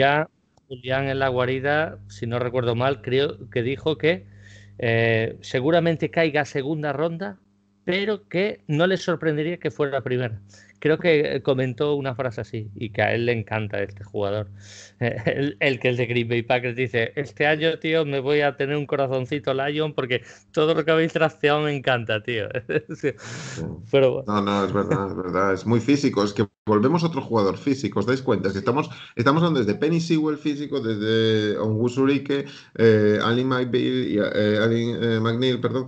Sí, y, y Featu. Es que son gente muy física. O sea, está claro hacia dónde va este, este staff y lo que decíamos también en su día, que sabes cuáles son tus debilidades cuando ves lo que draftean nuevamente el staff, porque están cubriendo cosas que no teníamos, no éramos tan físicos. Y estos quieren ser físicos y agresivos. Y esta gente es lo que es. Esta gente no, los que hemos firmado, no, no se detienen ante nada. O sea, es gente que va a finalizar la acción. Entonces, bueno, pues me parece muy bien. Me parece muy bien este, pues decía, este plan de querer ir a tomar la iniciativa en los partidos y no dejar que el otro equipo te tome la iniciativa. Eso es lo que uno quiere ver. Eh, has dicho dos detalles muy importantes ya para puntillarlos más. Esta diferencia de Duron Harmon, que era nuestro safety el año pasado. Duron Harmon era muy esperar y a la expectativa. Y si hay balón suelto, aquí tengo manos rápidas, la pesco. Vale, este no va a ir a eso. Este va a ir a anticiparse a la jugada. Este es una persona que entiende el juego, lee el juego y encima él abarca mucha posición. ¿Por qué? Porque tiene el físico para ello. Es increíble cómo recupera. O sea, tú me haces el primer down, vale, muy bien, pero ya una vez te he visto que la jugada va ahí, ya, ya estoy ahí. No es Duron Harmon que llego tres horas tarde, no es otro cornerback que llega tarde, no, no, no, está ahí. Y eso a mí me parece un valor acojonante, de verdad. Y eh, no lo tenía muy localizado, pero viendo su, su todos sus vídeos y tal, es un jugador que me ha sorprendido para bien, la verdad. Muy, muy contento con este pick también. No, sé qué piensas tú, Maldo. ¿Te gusta este pick o no te gusta este pick? Sí, sí, sí que me gusta. Sí que me gusta. O sea, yo vosotros ya sabéis, y yo lo digo públicamente, yo estaba esperando Estabas echando pestes por los receptores. No, yo, es que quería un receptor, yo, pero, pero ya no viene de este año. Yo es que quería un receptor. Yo llevo pidiendo un receptor hace tres años. Es como pedir un juguete a los Reyes Magos y llegan ya las terceras navidades y te hostia, cuando me traen mi juguete, ¿no? Y, te traen pues, calzoncillos y calcetines. Efectivamente, hostia, yo, ¿sabes? Pues siempre tiene una camiseta. Y, que además la camiseta te la tienes que poner unas cuantas veces y después ya de tres, cuatro lavadas te queda bien, ¿no?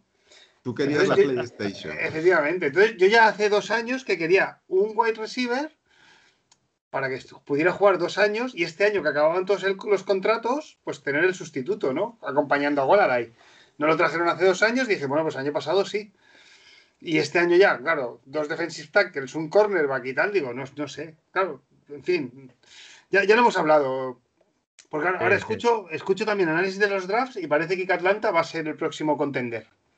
Digo, joder, ¿sabes? Pues han elegido el cual, ya, pero bueno, como han cogido Kyle Pitts y tienen a Kevin Ridley, a, Mac, a, a a Julio Jones, pues hostia, parece que tiene, no me sale el nombre del running back ahora. Eh, eh, bueno, no sé, parece que con un ataque, digo, bueno, pues nosotros también tenemos un ataque top, ¿no? Y ya está. A mí me deja dudas Atlanta, pero ya, veremos. a ver, con, con más Ryan siempre puedes creer, ¿eh? Pero bueno. Eh, así que bueno, me fui la segunda noche un poco. Eh, no me podía creer que siguiéramos sin un receptor. Ya sé que no vamos a ser contender, pero, pero quería un receptor. Y no viene de este año, ¿eh? ya viene con, con Bob Quinn. Que no me traía se mi juntó regalo. todo, se juntó todo. Sí, que te sí. quedaste hasta las 5 de la mañana y que no viste receptor. Efectivamente. Además, hay que empezar a ver. A la- este año nos- lo empezamos a ver el sábado a la una y como luego la, la otra era la tercera compensatoria de los Rams, te tienes que dar hasta el final. que no te da tiempo, no te vas a poner ya esas horas a mirar vídeos y el prospect lo lees por encima, pero te vas a la cama. Y dices, no me lo puedo creer, pero bueno. Venga, vamos con el siguiente. Aquí por fin trajeron, lo, lo dijo luego hasta Brad Holmes ¿eh? en una rueda de prensa, dice, parece como que, que le quita un peso de encima con, con- con la selección del wide receiver. Sí. Aquí ya en cuarta ronda las necesidades vinieron. Eh, sí, pero bueno, también siguiendo el, Big. Mira, yo el, tercer día me miré el Big Board de los jugadores que quedaban disponibles y el primero de Dane Bragler, el primer jugador que quedaba disponible de, de su Big Board era eh, Amon Rasan Brown. Y luego había otro, había, no sé si era Marshall, Terrence Marshall, otro wide receiver. Estoy mirando los tres primeros. A mí Amon Rasan Brown era el que menos me gustaba personalmente, que no significa que no vaya a funcionar, ¿eh? Por Sí, el- sí, sí. Pero bueno, oye, cogieron, al final se dejan, no es lo lo hicieron como Cincinnati. Si en el Big Board este está el primero, pues cogemos el primero que hay. Punto. Que luego es de slot que no tenemos, ¿no? No lo sé cómo lo hicieron, pero, pero bueno. Bueno, va- vamos con él. Eh, Amon Rasan Brown, eh, hijo de una de Sam Brown, que ha sido dos veces, por lo visto, Mister Universo de culturismo. y su hermano juega en los, en los Packers. Todos tienen nombres de dioses egipcios. Jorge ya nos lo desglosó también, lo podéis escuchar en el programa de Wide Receivers. Eh, nosotros elegimos en el pick 112 y en el Big Board de Dane Blagger está en el número 67. O sea, lo cogemos cuarenta y pico posiciones eh, por detrás. O sea, otro robo. Y en el de PFF, pues más o menos lo tenían en el 87 y lo cogemos en el 112. O sea, era un jugador que estaba proyectado para segunda, te- tercera ronda y nos, Sí. nos cayó a cuarta, ¿no? Mm. Eh, yo, como era el primero que estaba, eh, lo había visto. Bueno, es un jugador que podemos decir que es un 8 en todo, ¿no? Y no es un 10 en nada.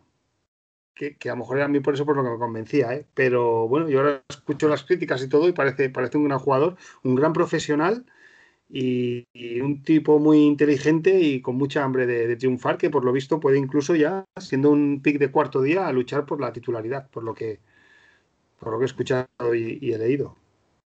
Sí, este, este, bueno, ya lo hablamos en su día. A ver, no es muy alto, mide 5'11 y 197 libras.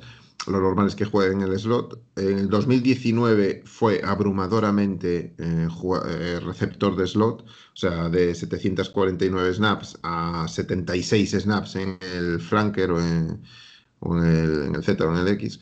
Y, y sin embargo, este año cambió, jugó más en el wide receiver, ¿no? Como, bueno, más abierto, y, y en el slot eh, jugó en el wide eh, 293 y en el slot 116.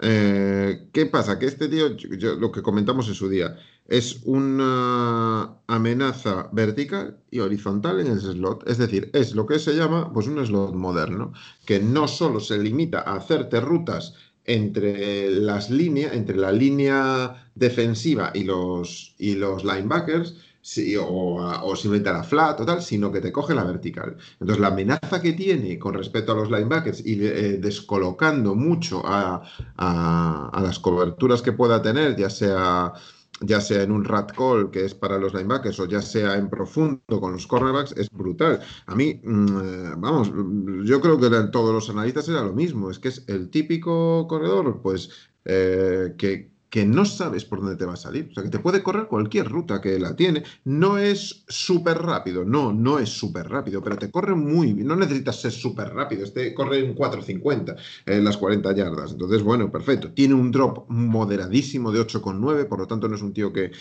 que, que tire el balón. No, no es tan Su hermano Equanimus, como hablábamos antes de los Packers, es más rápido, que él, es un pelín más rápido, pero es peor receptor, o sea, no tiene ni comparación con él. A mí me encanta porque es un receptor que no tenemos. Todos nuestros receptores, y seguiremos hablando ahora de tal, son receptores muy físicos, muy fuertes, pero no tenemos un receptor que se te cuele en medio de las líneas, que te rompa eh, líneas de linebackers, que te las estire horizontalmente, que te deje, te abra huecos. A mí me parece muy, muy importante. Entonces, bueno, eh, sabe jugar muy bien los primeros downs, sabe jugar muy bien con los sticks. Eh, tiene esa aceleración de cuando debe romper, cuando debe hacer ese break hacia el stem eh, profundo o horizontal perfecto. Eh, yo, mm, sinceramente, no, no, no, recuerdo un receptor así que tengamos con esa versatilidad y con es, del slot pequeño y haciendo, haciendo... Y además un tío, ojo, juega duro y hace bloqueos. yo le he visto bloquear bien. Y, o sea que es otro, otro tío del slot, pero duro, fuerte. Eh, a, mí, a mí me gusta, a mí me gusta mucho, sinceramente. Sí, a, mí también, eh, porque te da rotación, te da para diferentes esquemas y es, y es algo que no tenemos. Por eso va a ser una rotación interesante para lo que juguemos, porque a mí este jugador, aunque no sea tan igual, a mí no, no se me parece tanto, pero creo que es el, el Robert Goose que, no, que, que tenía Jared Goff en Rams, ¿no? Eh, él lo va a emplear un poquito así. Yo creo que esas jugadas paralelas, esos, esos engaños, esos fakes que a Jared Goff le gusta tener para amenazar, ya sea una play action o ya sea jugada de carrera o lo que sea, pues mm, creo que este receptor le va a venir a Detroit como anillo al dedo. Creo que no va a ser a lo mejor muy productivo en un comienzo, pero sí va a ser un tío que, que si él está centrado que es otra de las dudas, que su cabeza, que por, eso quizás bajó, pero si él está centrado en el fútbol americano, va a ser un pick muy, muy interesante. Yo, no sé, lo veo como de una familia ya de, deportistas profesionales. Yo en eso no, le veo. Sí, pero no sé, dicen que es un poquito escapista, vamos a decirlo así. Que en la universidad le gustaba ir, um, vamos. Salir por las noches amaba la noche y esa hay ciertos rumores ahí de que eh. tuvo algún follón el tema de alcohol es que hombre yo creo que todos no o sea yo, Joder, he visto, pero... yo he visto yo he visto o sea mirando cuando lo buscaba salió, una foto de este tío sin camiseta tiene un físico espectacular eh hombre claro. 20 años eh, wide receiver de la universidad mazao y, y, y guapito que se le ve pues hombre no sé. No creo que esté en la habitación, ¿eh? todos hemos sido jóvenes y yo eh, esas cosas, pues, pues es lógico, ¿no? Que incluso se le perdona. Pero bueno, yo lo que me refiero es que si está centrado en el fútbol americano y creo que Dan Campbell puede ser un entrenador que sepa guiar tal, creo que este jugador puede ser una producción interesante para, para nuestra franquicia. Eh, Jorge, ¿se puede parecer un poco a, a Golden Tate? Mm. Ese perfil de jugador de slot que lo coge, que hace yardas after catch. Porque también estoy cansado un poco de nuestros receptores que cogen la pelota y ya los placan y se van al suelo. No tenemos. Este, este tiene. Y, ¿sabes? Yo quería un tío que cogiera, que tuviera separación, que coja la pelota y que, salga corriendo. Es que no recuerdo un touchdown de entrar. El último touchdown de una persona entrando corriendo, creo que fue el de Golden Tate en, Minnesota, ¿no? Sí, a ver, dejando, eh, dejando a un lado las, los touchdowns que hicimos eh, eh, bueno, el año pasado ya cuando los partidos estaban decididos y tal, todas nuestras recepciones eran muy posicionales. Este tío lo que te da es ese, esa transición del catch and run, ¿no? que es lo que hablas, que, te da continuidad ¿no? al pase al balón. Y eso es lo que utilizaba mucho mucho en, en, Rams, lo que hablaba un poco Jorge con Cooper Cup, ¿no? Que tienes esa, ese hombre que te corre un pues, bueno, pues una ruta drive o drag eh, por detrás de la línea, pero que te corre una shallow cross que te llega verticalmente hasta el otro, eh, hasta otro lado y te corre una ruta sober también fuera de cruzadas y demás. A mí me parece un tío que te va a dar muchísima versatilidad. Antes hablabas tú de que, de que era un tío que se quitaba la camiseta y estaba fuerte. Este tío, su padre era culturista. ¿eh? Sí, sí, sí. ya, ya les, vamos, a los hijos ya les puso aparte de los nombres egipcios, y les puso a hacer pesas desde un principio, ¿no?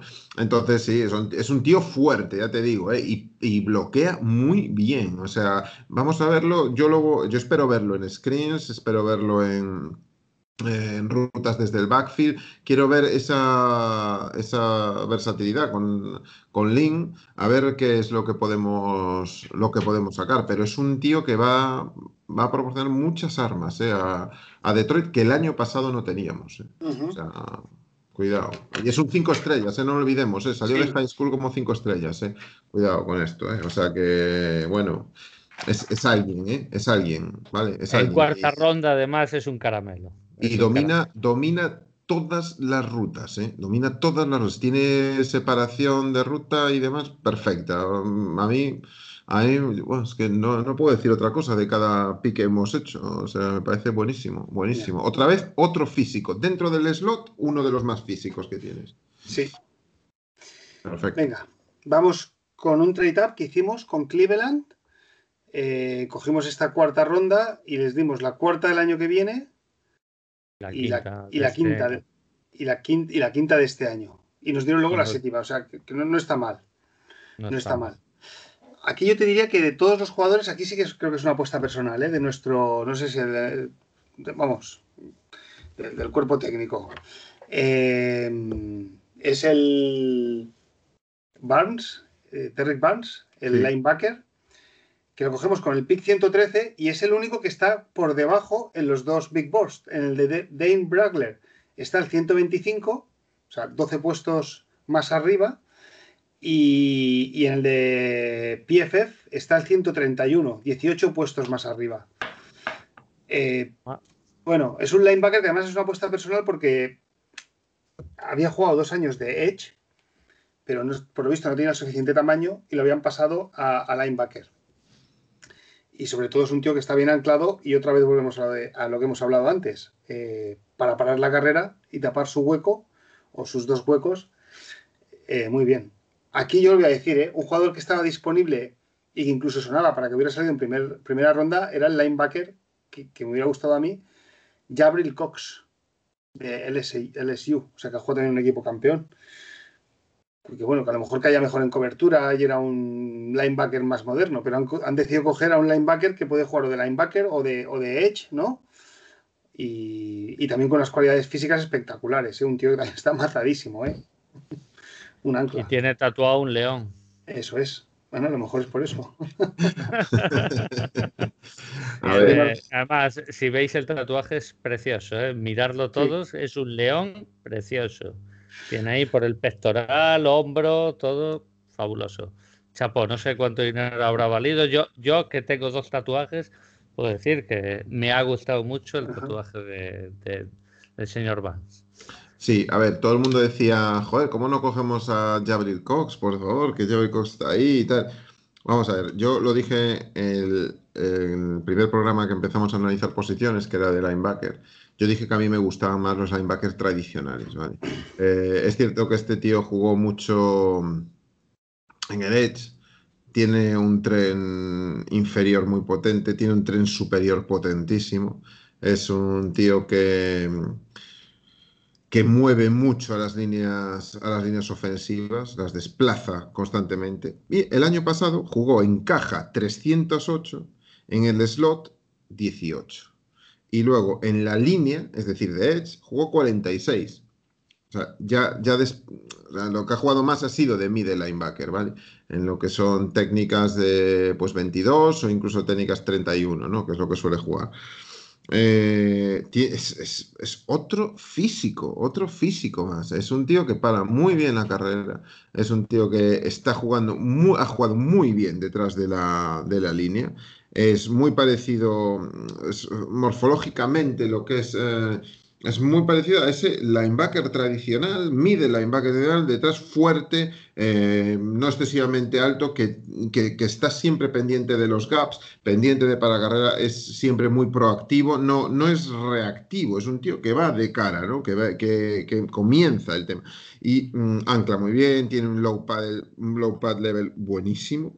O sea, es el típico jugador que puede. que, que- a- es el que a mí me gusta. A mí Jabril Cox no me gusta porque es un tío. Es, no me gusta en el sentido de que no me va a parar la carrera. A mí Jabril Cox es un tío muy versátil que, que lo puedes utilizar de blitzer. Sobre todo es muy bueno en cobertura y en cobertura zonal es buenísimo Jabril Cox. Eh, incluso lo puedes poner en la línea también, sin mover mucho, sabe zafarse. Eh, pero a mí este tío es que me gusta más. A mí este tío me gusta más porque es más potente, más fuerte, responde a necesidades de Detroit, eh, es más agresivo que, ya, que Jabril Cox, bastante más agresivo que Jabril Cox. Eh, tiene muy buen golpeo, tiene un tackle buenísimo. A mí me encanta el tackle que tiene, siempre arms around, siempre muy bien. para mí, tiene una cosa que también es muy buena, que es la facilidad para entrar en los gaps. O sea, entra muy bien en el gap. Eh, claro, si ves partidos del... Eh, a mí uno de los partidos que más me gustó fue, mm, eh, fue Minnesota y, y Rogers. son dos partidos que me gustaron mucho porque lo ves como tiene la paciencia para no lanzarse a los pulls de las líneas ofensivas. A mí me gustó mucho. A mí me parece, a, mí me encantó. ¿eh? A mí cuando lo hicieron, porque yo tenía varios que me gustaban eh, con perfil, con un perfil ya de, tercera ronda o así, pues que hablábamos de Hilliard, hablábamos de, que por cierto se lo llevó San Francisco a Hilliard, eh, hablábamos también de, de, de Barnes, efectivamente, y, y a mí, mm, francamente, eran los dos que más me gustaban. En ese, en lo que es la, para la carrera, mm, compactos, fuertes, buen tren eh, inferior, saber eh, poco reactivo, sino es al revés, que toma mucho la iniciativa y demás, y luego la posibilidad de que lo puedas llevar al edge y demás. Eh, y luego el uno contra uno en los, contra el ball carrier es una maravilla. O sea, no hay quien lo. O sea, te frena y te frena. O sea, cuando viene el corredor no tiene salida. No lo va a empujar para atrás, al revés. O sea, a mí me parece un tío que, que hace lo que tiene que hacer. Que tiene que mejorar cosas, claro, va a tener que mejorar cosas, sobre todo las coberturas. La cobertura no es buena, sobre todo la zonal no es buena. Y la man to man, bueno, pues eh, también debería de mejorarla. Pero yo creo que lo que va, lo que tú dijiste mal, Duque, es una especie de apuesta personal eh, que tiene pues que tiene Holmes y con Dan Campbell de decir, tío, eh, este tío es el que nos va a cumplir esta función específica que queremos y que no tenemos. Y bueno, pues me parece, me parece fenomenal. Este tío, nada más llegue a la plantilla, va a ser el linebacker más físico que tengamos, sin lugar a dudas. Y creo que ahora eh, empieza a entender, después de este pick, es cuando comprendo mucho más el fichaje de Anzalone. El fichaje de Anzalone es fantástico, porque eh, Anzalone es un tío versátil que entiende el juego y es bueno en cobertura. Entonces a este señor le puede enseñar cositas de la NFL, de adaptación a la NFL. Barnes en un principio no va a ser titular, titular va a ser Collins y va a ser Anzalone. Pero este va a entrar muchos snaps porque va a ser necesario por su físico solo, va a ser, va a ser una necesidad. sí, es que el tren superior que tiene es espectacular, ¿eh? es que está, mm. mazadísimo. y es rapidísimo de reacción. No, es Jamie Collins que, ha perdido velocidad. Eh, que, no, no, este llega. y cuando llega, lo que ha dicho Jorge, te placa. te, coge y te placa.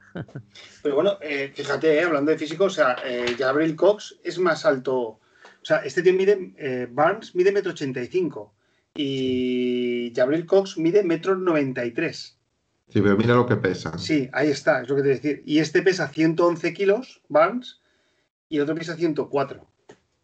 Es decir, siendo casi.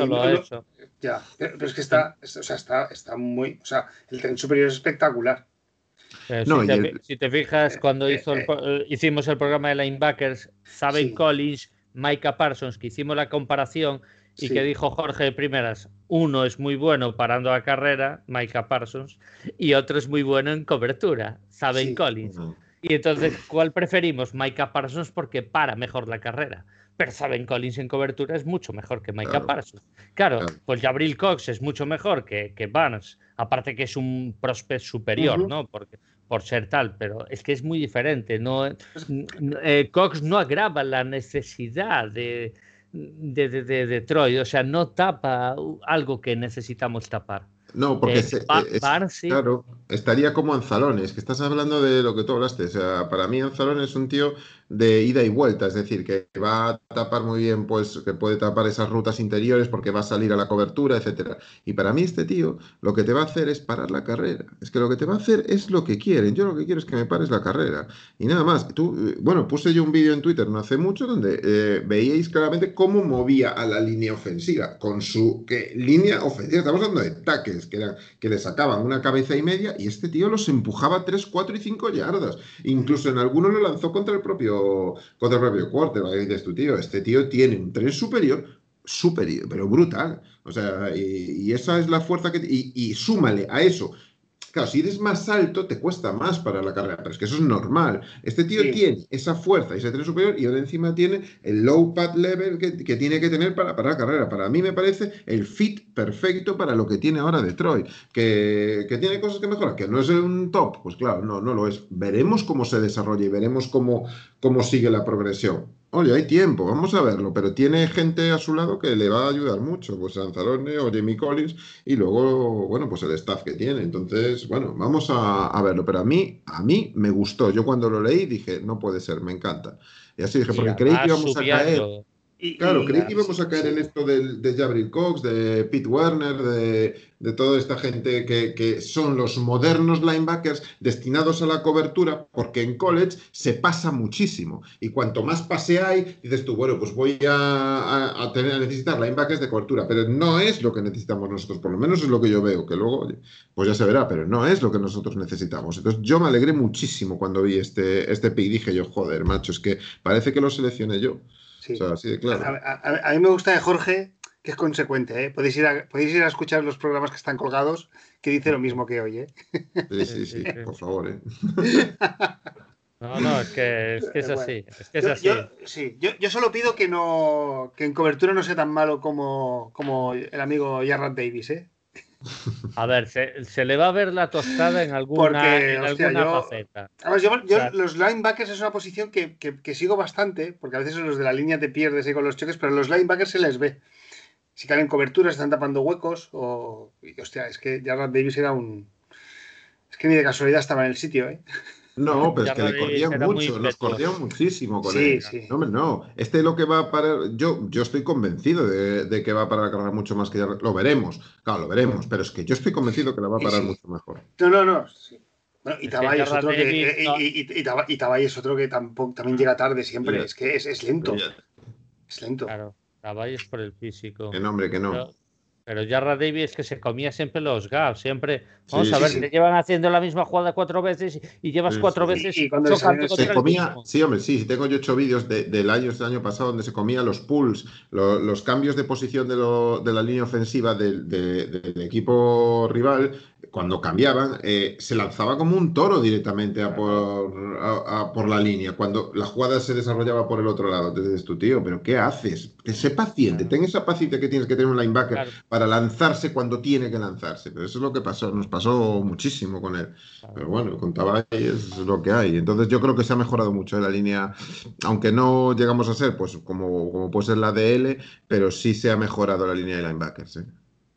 No, y con Barnes, o sea, hay una cosa que estoy seguro, o sea, va a tener defectos y se le va a ver mm, partidos o, momentos donde digas, guau, vaya braga que se ha comido aquí, pero estoy seguro que va a dar competitividad, competencia y, físico, te va a dar unas virtudes. Y oye, no olvidemos que es una cuarta ronda, no es una primera como Jarras, que eso eh, hay que también mirar el valor, el valor que sí, Sí.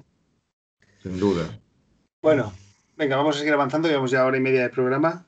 Eh, ronda 7, además Brad Holmes ya, lo había leído yo que siempre lo hacía en, los Rams, o sea, siempre le hice un running back. Eh, con el pick 257, creo que fue el antepenúltimo. Mm. Otra vez el tercer día nos quedamos hasta el final. bueno, no era muy tarde ya. No, pero bueno. Eh, Jermar Jefferson, de running back de Oregon State, eh, con el pick 257. Dane Bragler lo tenía el 157. O sea, lo cogemos 100 eh, picks detrás. O sea, otro robo, aunque son posiciones ya muy, muy, muy tardes. Y Pro Football Focus lo tenía el 207 y nosotros lo cogemos el 257. O sea, otra vez cogemos de los running backs el, el BPA, si es que querían un, running back. Bueno, eh, me ha sorprendido viéndolo. Es un, bueno, es un, no sé si era roster, roster. Es un buen running back. Podemos decir también que es un 7, un 8 en casi todo. Pero bueno, su, año freshman en el 2018 hace 1.380 yardas y, 12 touchdowns. Eso es lo que me ha sorprendido viendo esa estadística. Mm. Y bueno, corre bien entre los tackles, buena visión. Y bueno, un running back que, que, ya veremos si hace roster, ¿no? Sí. Sí, a mí me parece. Porque es que no te vale el retornador, que podía ser otra faceta, no, pero es que no, te vale el retornador. No, no te vale, no, no tiene explosividad. No es un tío de explosividad, es un tío que tiene. Que, que tiene mucha paciencia en los gaps. O sea, es un tío que que no tiene esa rapidez, explosividad o tal de como puede ser de Andrés Swift, que lo ves y parece una hormiga atómica. No, este tío es más bien de te espera, te da dos pasitos para un lado para otro y, encuentra el gap y lanza el ataque. Yo el único partido que recuerdo de haberlo visto antes de ponerme a ver cinta y tal de él fue contra, mm, contra Oregón, eh, eh, por jugar en Oregón contra Oregón State, claro, el, derby estatal. Y, y, bueno, sí, en su día viste un, corredor que, te, que te hace un touchdown de 80, de 80 yardas, de, ostras, algo tiene que tener, ¿no? y es un tío pues, que tiene ese recorrido. Es, eh, acaba, a mí me gusta mucho porque es un running back que acaba muy adelante, o sea, de, no, no, no especula con el hecho de voy, voy, a ver si me doy un pasito para atrás y gano más yardas luego. No, no, no, el tío va a acabar delante. Bien, hay que ganar tres yardas, yo te acabo y te gano las tres yardas.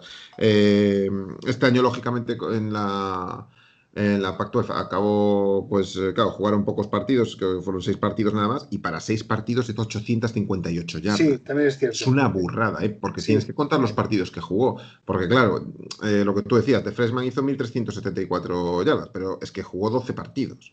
Pues que este jugó 8 partidos e hizo 858 yardas. O sea, la media es es interesante. Luego tiene una media por, intento de 6,5 yardas en el último. Y es lo que digo, es eh, un, corredor que tiene zancada, que tiene, que tiene cuerpo, es difícil tirarlo al suelo. Eh, quizás su fuerte no sea la recepción, no, no, tiene tan buena recepción como de Andre Swift, que tiene, que tiene mejor recepción. Es muy flexible, dobla muy bien. Y lo que digo, eh, lo que más me llama la atención de él para mí es cuando eso, eso, esa paciencia para leer el gap y no apresurarse a la hora de, lanzarse. Para mí es un tío que, que, bueno, que es, que es interesante, que es muy, muy interesante. Tiene protección, ojo, tiene Pass Pro, ¿vale? O sea, protege, ha estado muchas veces protegiendo al quarterback, o sea que a mí me gustó eso. Y, pero muy buena cabeza. ¿eh? A, mí, a mí me pareció muy interesante ver su cinta y, ver cómo, cómo, es capaz de leer muy bien los huecos. A mí, yo, yo si me dicen ¿qué, qué es lo que más destacarías de él, para mí es eso, su visión y la paciencia para correr las yardas y acabar siempre delante, siempre acaba hacia adelante. A mí, a mí me parece que puede ser, no sé lo que harán con, con Kerryon Johnson, no sé qué pasará, no lo sé. ahí mm. está la duda. Ahí está la claro. Entonces ahí va a estar, ¿no? Ah, lo van a, lo, bueno, lo van a tener para verlo tiempo, porque no olvidemos que es un, está drafteado, no es un UDFA, está drafteado.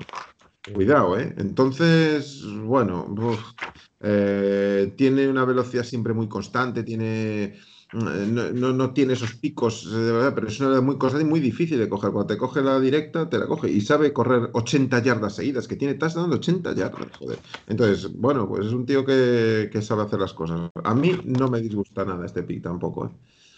Yo creo que pelearán por el, puesto, tanto él como Kerrion. Si me dices que este también es bueno en el Pass Pro, porque Carrion en lo que es el mejor de, la franquicia es en el Pass, en el Pass Pro es muy bueno. y si este te puede dar un, bien alto pues pues bueno cubres esa necesidad y a Carrion lo dejas ir porque más que nada es que es un tío propenso a lesionarse. No creo que sea un mal running back pero si juegas 15 o 20 snaps pues tarde o temprano te acabas rompiendo ¿no? y eso es, eso es un problema.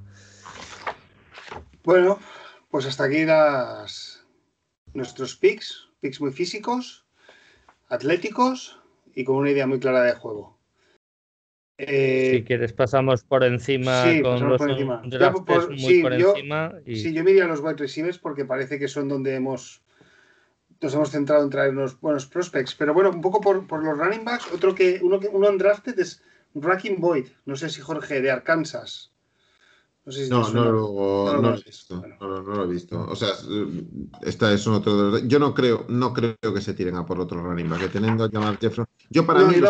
pero... para, para mí, los que van a luchar por hacer roster, para mí, van a ser Sage Surrat, va a ser eh, Javon, eh, McKinley, que es el otro wide receiver de Notre Dame. Eh, Por cierto, eh, McKinley es el que vino con la prima ya de venir. Vino uno con una prima de, de, dos McKinley, ¿no? Sí, este ya está firmado. Este ya está firmado. Ya tiene, ya tiene la oferta y demás, porque hasta tiene un máximo de 160 mil dólares de signing bonus. No pueden recibir más. Y, y, el otro que yo creo que se va, que también puede luchar para hacer roster, bueno, Jonathan Adams, que es el otro wide receiver, los tres wide receivers que están aquí, estos tres, por pasar un poco así por encima, son eh, muy físicos, tremendamente físicos. O sea, no esperéis a alguien que, que tenga chispa para y correr rutas eh, con skill moves y demás. Estos son súper físicos. Te cogen eh, una fade, un, slow, un post o lo que sea y allá van. Y el otro que yo creo que puede, va a luchar para hacer roster, para mí, va a ser Tommy Kramer, el, línea interior, el guard. Este era, este, fijaos qué bicho es, es un 6'5 y, 300, eh, y 310 libras. Eh. Eh, este tío mm, era el right guard de Notre Dame. O sea, teníamos en el left guard a Aaron Banks y en el right guard a, a este tío, ¿vale? Y uno de los secretos de lo bien que lo hizo Notre Dame este año, que quedó cuarto del campeonato nacional, es la línea de ellos, protegiendo a Ian Book, que es un tío muy complejo de, proteger. Es un tipo que, mantiene mucho el balón, etcétera. Eh, Tommy Kramer fue cinco estrellas saliendo de high school. ¿eh? O sea que bueno, y tiene unas manos muy poderosas, ancla muy bien, eh, tiene un tronco superior muy fuerte, deberá mejorar cosas de los pies, el fútbol, eso lo tiene que mejorar. Eh, tiene un partido, yo recomiendo que, y además lo tenéis en abierto si queréis verlo entero y completo contra Clemson, eh, que fueron unos partidazos. O sea, ahí, ahí lo tenéis, lo podéis ver perfectamente en YouTube, no tiene problema ninguno. Eh, y para mí es uno de los secretos de Notre Dame. Y, el otro, bueno, ya dijimos los tres wide receiver, pero bueno, Sage, Sage Surrat, ese, no sé si tienes ahí mal tu. lo, tengo, este, de los tres, sí un poco por, por que, empezado a hablar, eh, hay tres receivers que, que, están bien valorados. O sea, hay dos que están bien valorados. Uno es Seix Surratt de Wake Forest y el otro es Jonathan Adams de Arkansas State. Y luego hay uno que estaba ya previsto que fuera como undrafted, pero es al que les hemos dado 100 mil dólares garantizados, que es eh, McKinley de Notre Dame. ¿Vale? Entonces, de, por ejemplo, Sex Surrat es un tío de metro 90, 97 kilos, que en el año 2019, este último año no ha jugado, ha hecho opt-out, que no sé si le ha perjudicado, pero el año mm. anterior hizo 1001 yardas y 12 touchdowns. ¿eh? Es un tío fuerte, agresivo y, bueno, lo que tú has dicho, son todos tíos físicos.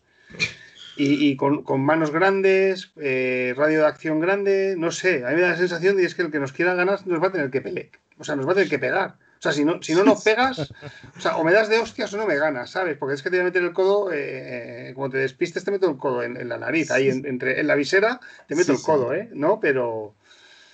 Sí, sí. No sé si viste el vídeo que colgué hoy por la tarde, que de ver tape muchísimo. Pues eh, vi el partido de Syracuse contra, contra Notre Dame y puse está Ifeatu ah. contra eh, ah. McKinley. O sea, es que se ve perfecto. Los dos muy físicos, luchan la ruta hasta el final y el McKinley, macho, le mete un codazo a y lo, y lo tira. Es muy físico. Otras veces, pues no lo tirará, ¿no? Pues en esa coincidió que sí. Son, es que es, son es que son los jugadores que quiere este staff, poder a poder. O sea, es una lucha de poder a poder. Es que yo quiero gente que me llegue al catch point arriba, que pelee cada balón, que en el, en el contested catch es muy bueno, eh, localiza muy bien el balón, tiene caderas, tiene rapidez, es un arma en la red zone, este 6 Surrat, estamos hablando de 6 Surrat. Eh, bien, no tienes explosividad o esa super velocidad que tienen otros, no, no la tiene. Ahora, se gira de maravilla, localiza muy bien el balón. Eh, en, lo, lo, dicho, en la red zone es buenísimo. O sea, le, tiras esas fades eh, que, que, que, tiene que saltar por encima del corner en la esquina y tal. Sí. Bueno, es maravilloso, ¿no? Es maravilloso. Y entonces, bueno, pues hace ese tipo de caches de poder eh, y aún encima tiene caderas y se puede mover. Y tal. A mí, a mí está proyectado para la cuarta ronda, joder. Sí, sí, sí, para sí. la cuarta ronda. Quedó UDFA. Hostia, ¿Dirías que es una especie de Imator Bebe, el Surrat este? Mira, yo si tuviera que decirlo, para mí era mejor que Imator Bebe, porque tiene mejor, tiene, mmm, aparte de tener lo que tiene Imator Bebe, ese high catch point y demás, tiene menos drop rate que, que, que Imator Bebe. Creo que Imator Bebe estaba por encima del 20%, este no llega al 10%. Entonces... Claro. Eh, es mucho más seguro y en todos los, vamos, en todos los, en, en todos los, los, mock drafts que vi y demás, todos le daban en la cuarta ronda. Yo creo que Pro Football Focus, no, sé dónde lo ponía, tú no sé si tienes ahí, lo tienes ahí, Maldu. Focus, yo, creo que era cuarta, yo creo que era cuarta tengo ronda. El de Dane, el de, el de, Dane, el de, Dane, el de Bragler sí lo tengo aquí a mano. Te, te, lo, digo, te lo digo ahora. Eh... Mira, el Pro Football Focus lo tengo yo aquí, cuarta ronda le dan. Vale. O sea, vamos. Mira, eh, drop, mira, el drop rate es de 7,1%, joder. 7,1%. O sea, estamos hablando de un tío. Mira, sí. 6 eh, Surrat de Wake Forest lo tiene Dane Bragler mm. para sexta ronda. Era el número 32. Pero es bueno, que Jonathan Ad, sí, pero que yo cuando luego he mirado así me parece que tiene más expectativa, más hype, ¿eh? Pero el otro, Jonathan Adams, está el número 30 y ese estaba para quinta, sexta ronda, ¿eh? Sí, y, y, bueno, y McKinley. Eh... Y, y, y, McKinley, que estaba para un draft, es el que le hemos soltado, soltado la pasta. O sea que esté. Sí. sí if you follow the money. claro, pero McKinley probable, probablemente es porque habría interés de otras franquicias y ahí hubo que apoquinar. Bueno, Eso bueno, sí pero, que ya, ya, es pero muy sí, probable. seguro. pero Cuando si te se interesa. paga tan pronto, claro, cuando se paga tan pronto es porque hay otras franquicias, eso, eso, seguro, como dice Jorge. Entonces, eh, pero bueno, es que es verlos, ¿eh? O sea, ya, ya solo en el vídeo que puse hoy ya ves un poco cómo es McKinley. O sea, solo ves el vídeo de hoy y ya te das cuenta de que es un tío que te coge la ruta, una, una sim, una fade y demás, no te va a hacer esos kilómetros, pero cuando te la coge, tío, te arranca y te va por el raíl y ya puedes ir alto porque este tío te va, te va a ir al catch point arriba y te, lo va, te va a coger el balón y te lo va a bajar. Entonces, mm, a mí me parece muy interesante ¿eh? este tipo de, de, receptores que se decía, joder, es que no hemos drafteado ningún receptor. A mí lo de Sage Surrat me sorprendió Ya. mucho, ¿eh? no pensé que lo íbamos a coger, sinceramente. Y a lo No, mejor ya, la yo- clase, yo tampoco. la clase era tan profunda que a lo mejor ya esperaban que. No, es que, es que tú, si te pones a ver la cuarta, quinta ronda, Yo- empiezan a salir receptores que yo, yo- ¿quién coño son Bueno, estos receptores? Porque sí, mucho eh, desconocido. A ver, que eso siempre pasa, ¿eh? Eh, pero claro, de repente eh, está Surrat, está de, dices tú, para, eh, que este sí que lo conozco, ¿y por qué este no? Pues bueno, oye, cada uno elige. Bueno, pues eh, a mí con los receptores, cuando he visto esta gente que fichamos, pues mira, aquí me ha alegrado, ¿eh? Esto es el día de los Reyes Magos, no te traen el regalo que quieres y luego vas a casa de un familiar lejano que te, que te traen a, a algún detallito y te encuentras y te encuentras un y te encuentras tres receptores. Y dices, hombre, pues entre los tres alguno me saldrá, ¿no? Pues, pues yo confío que sí, porque nuestro cuerpo de receptores está bastante flojo y salvo que se fiche algún veterano, cosa que espero que no, porque estamos en un proceso, pues, pues bueno, pues a ver si sale una apuesta de este a- Vamos a ver. adelante, oye, ¿por qué no? Vamos Sí, a vamos a verlo, ver sí. quién hace roster y quién no. Tienen, tienen ahora pues los training camps y todo para... Mira, Para eh, sí. Jonathan Adams este último año ha hecho 79 recepciones y 1111 yardas y 14,1 yardas de average, ¿eh? O sea, es son Muy números poderoso, muy poderoso. Sí, sí, muy, muy poderoso. Para mí, son receptores de muchas yardas. Para mí son eso, las- los tres receptores que acabamos de decir, más Tommy Kramer, son los, los que van a luchar por roster. Vamos, no sé cuántos lo van a hacer, cuántos no, pero esos son los que van a estar luchando. Y si no, no descartes, no descartes que esté en Practice Squad para cualquier momento. Vamos, porque al ser UDFAs, pues probablemente algunos se queden en Practice Squad ganando unas primas Bueno, bajas. claro, pero, sí, sí. claro, pero, pero ahí Hombre, están. con, con Bueno. 17 partidos es que hacen falta buenos jugadores. En... Claro, exactamente. Es que ahora vamos a tener un partido más. Y mira, hay, hay otro que no hablamos, que es el de, eh, D'Angelo Amos. Este, Sí. eh, D'Angelo Amos. Este es, eh, este es safety, pero no va a jugar de safety. Este es un retornador. Este es un especialista en retornador. Sí, ¿vale? pero nosotros ya hemos fichado un retornador, Ya, ¿eh? que es el receptor, este, sí, sí. Porque este, eh, o sea, ha jugado poquísimo de safety. O sea, es safety, pero ha jugado poquísimo de safety. Este lo que ha jugado más ha sido de, de retornador. Entonces, bueno, pues. Un Jamal Agnew de la vida. un Bueno, Sí, claro, claro. Entonces, bueno, eh, bueno, hizo cinco touchdowns eh, de retornador, ¿eh? Oh, Cuidado, Cuidado. Entonces, entonces está de safety como lo, lo podían haber puesto de, de center, ¿no? Como Agnew, Agnew vino de, de, de- de safety y fue retornador y al final acabó de receptor y todo. O sea, es que Su hermano- Agnew sí. pasó por todo. Tiene, un- tiene un hermano en Green Bay, en Adrian, Adrian Amos. Adrian Amos, el safety, es uno Sí, de los sí, que vino de Bears, Muy que bueno. vino de los Bears en su día. Pues ese, ese está en, en Packers. Entonces, ese es su hermano. Anda, Y bueno, pues pues eh, el fútbol pues está ahí en la familia, ¿no? Por decirlo de alguna manera. Entonces, bueno, yo creo que van a ser un poco esos, ¿no? Si al final nos ponemos a... Si tienes que apostar, yo apostaría por Seis Surrat y, y Kramer, que pudieran hacerlo. Que sí, Jonathan Adams va a estar ahí, a lo mor les sorprenden los tryouts o algo, ¿no? Pues igual, eh, luego en el training en campos también les sorprenden y tal. Ya visteis, el que primero han firmado pues ha ha sido McKinley, ¿no? Entonces, bueno, les interesa, les interesa verlo eso, ¿eh? Bueno, Correcto. Se puede eh, decir que el grito de guerra Maldu ya no es ni Go Lions ni One Pride, es eh, Nikas Bitter. sí. Oye, me gustó lo cuando, corrobora. cuando, cuando llama Brad Holmes a Penny Sewell le dice Welcome to the Pride. Sí.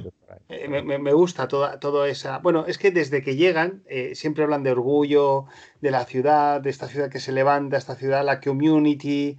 eh, ¿no? Es- o sea, y yo creo que eh, el equipo va sobre, el equipo va sobre esto, ¿eh? sobre somos Sí. una comunidad que trabaja, que peleamos, eh, que estamos orgullosos. Sí, siempre lo ¿Lo dijeron. ¿eh? Spielman? eh, Spielman cuando da el pick de séptima dice Germar, welcome to the no, o dice the Pride o welcome to the D, algo, algo así Eh, también. eh, o sea, el, el mensaje es claro. Bueno. a partir de ahora el orgullo va a ser ir a Detroit, no, no otra cosa. Eso es. Eh, por ir acabando, llevamos ya ahora de 50 minutos. Eh, Ahora imagino, a partir del 3 de mayo he leído que ya todos los fichajes ya no cuentan para los pick compensatorios, o sea que empezará a haber fichajes y también tiene que haber cortes. A partir del 1 de junio habrá cortes. Así que si tuvierais que prever uno o dos, ya no digo que nosotros podamos cortar, uno o dos fichajes para reforzar alguna posición en concreto, ¿dónde opináis que puede venir algún jugador? Mm, Yo, Yo eh, el no- safety Mira, Sí, yo tiraría un por jugador- safety. de los Colts, que no recuerdo cómo se llama, que jugaba de safety y que creo que fue primera ronda, a ver si lo encuentro. Este me parece que no estaba dra- drafteado. Yo creo que, que van a tirar por posiciones, eso, safety, podemos hablar, no sé. eh, linebacker incluso, a- no descartes un segundo kicker, que parece una broma Sí. lo de No, no, Borregales no, y todos nos reímos, pero es que Randy Bullock es la historia de siempre. Cuando falle la patada, se agarre la pierna como, uy, me hice daño, que no te pasa nada, Randy, que simplemente has fallado la patada, la historia de siempre.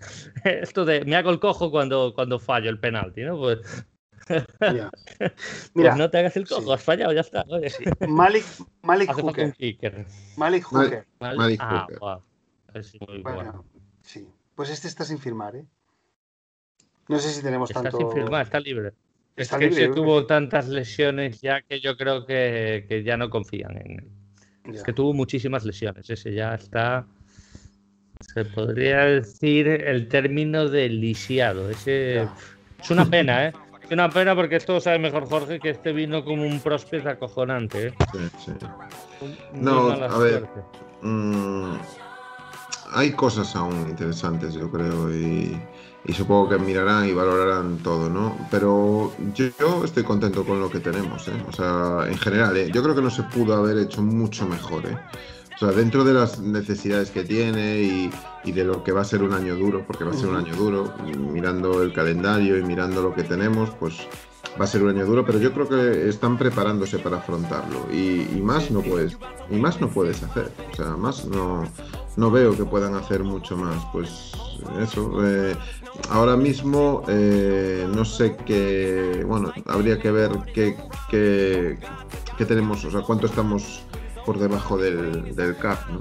Sí, pero luego si hay algún corte, bueno, claro, es que aquí es que ahora van a pasar muchas cosas a partir de 9 de junio. Tenemos 22 millones, mira, estoy viéndolo. Eh, lo que pasa que no están metidos. Eh, claro, los, los, de ayer, bueno, los ayer sí, sí están metidos, están metidos, sí, sí, sí, les hicieron una simulación en Spotrack y bueno, bueno, vamos a ver, vamos a ver cómo, cómo va, pero bueno, eh, eso, calculan, los drafteados están metidos, que son 10 millones los, los evalúan en 10 millones. Luego los undrafted, eso va a ser poco, eso entre todos eh, los undrafted pueden ser nada, pues un, millón y medio por ahí, no más. Eh, pero sí, los han metido, eh, los han metido. O sea que, que, bueno.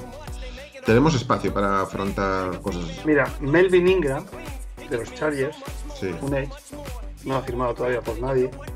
No, no, un lanebacker, Kiji Bright, de Seattle.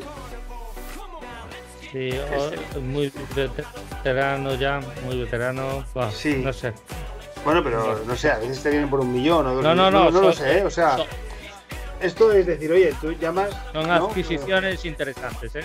Ingram sería la hostia, pero claro, este, este también te va a venir por un bocado, ¿eh? Este... Sí, pero por ahora, no, por ahora no lo ha fichado nadie, ¿eh? Sí. porque estará pidiendo demasiado. seguro. Bueno, pues en fin, ya, ya, yo siempre cae alguno, ¿eh? Después cuando los entrenos. Bueno, pues lo dejamos aquí, ¿no? Correcto. Pues eh, haremos algunos programas especiales para analizar también las adquisiciones de los free agents y del draft de, los rivales divisionales, como hicimos el año pasado. Y, y bueno, ¿alguna cosa más? Jorge. No, todo perfecto. Nada. Bueno, felicidades por el trabajo que has hecho. Ya sí que cerramos el. Ah, gracias. Ahora toca, toca descansar, leer, leer mucho y, prepararse para, para, la temporada que viene. ¿no? Eso es. Pichu. Correcto. Bueno, pues. Hasta la próxima. Hasta la próxima. Bueno, pues gracias a todos por escucharnos y. Go Lions. Go, Lions. Lions. Ahí vamos.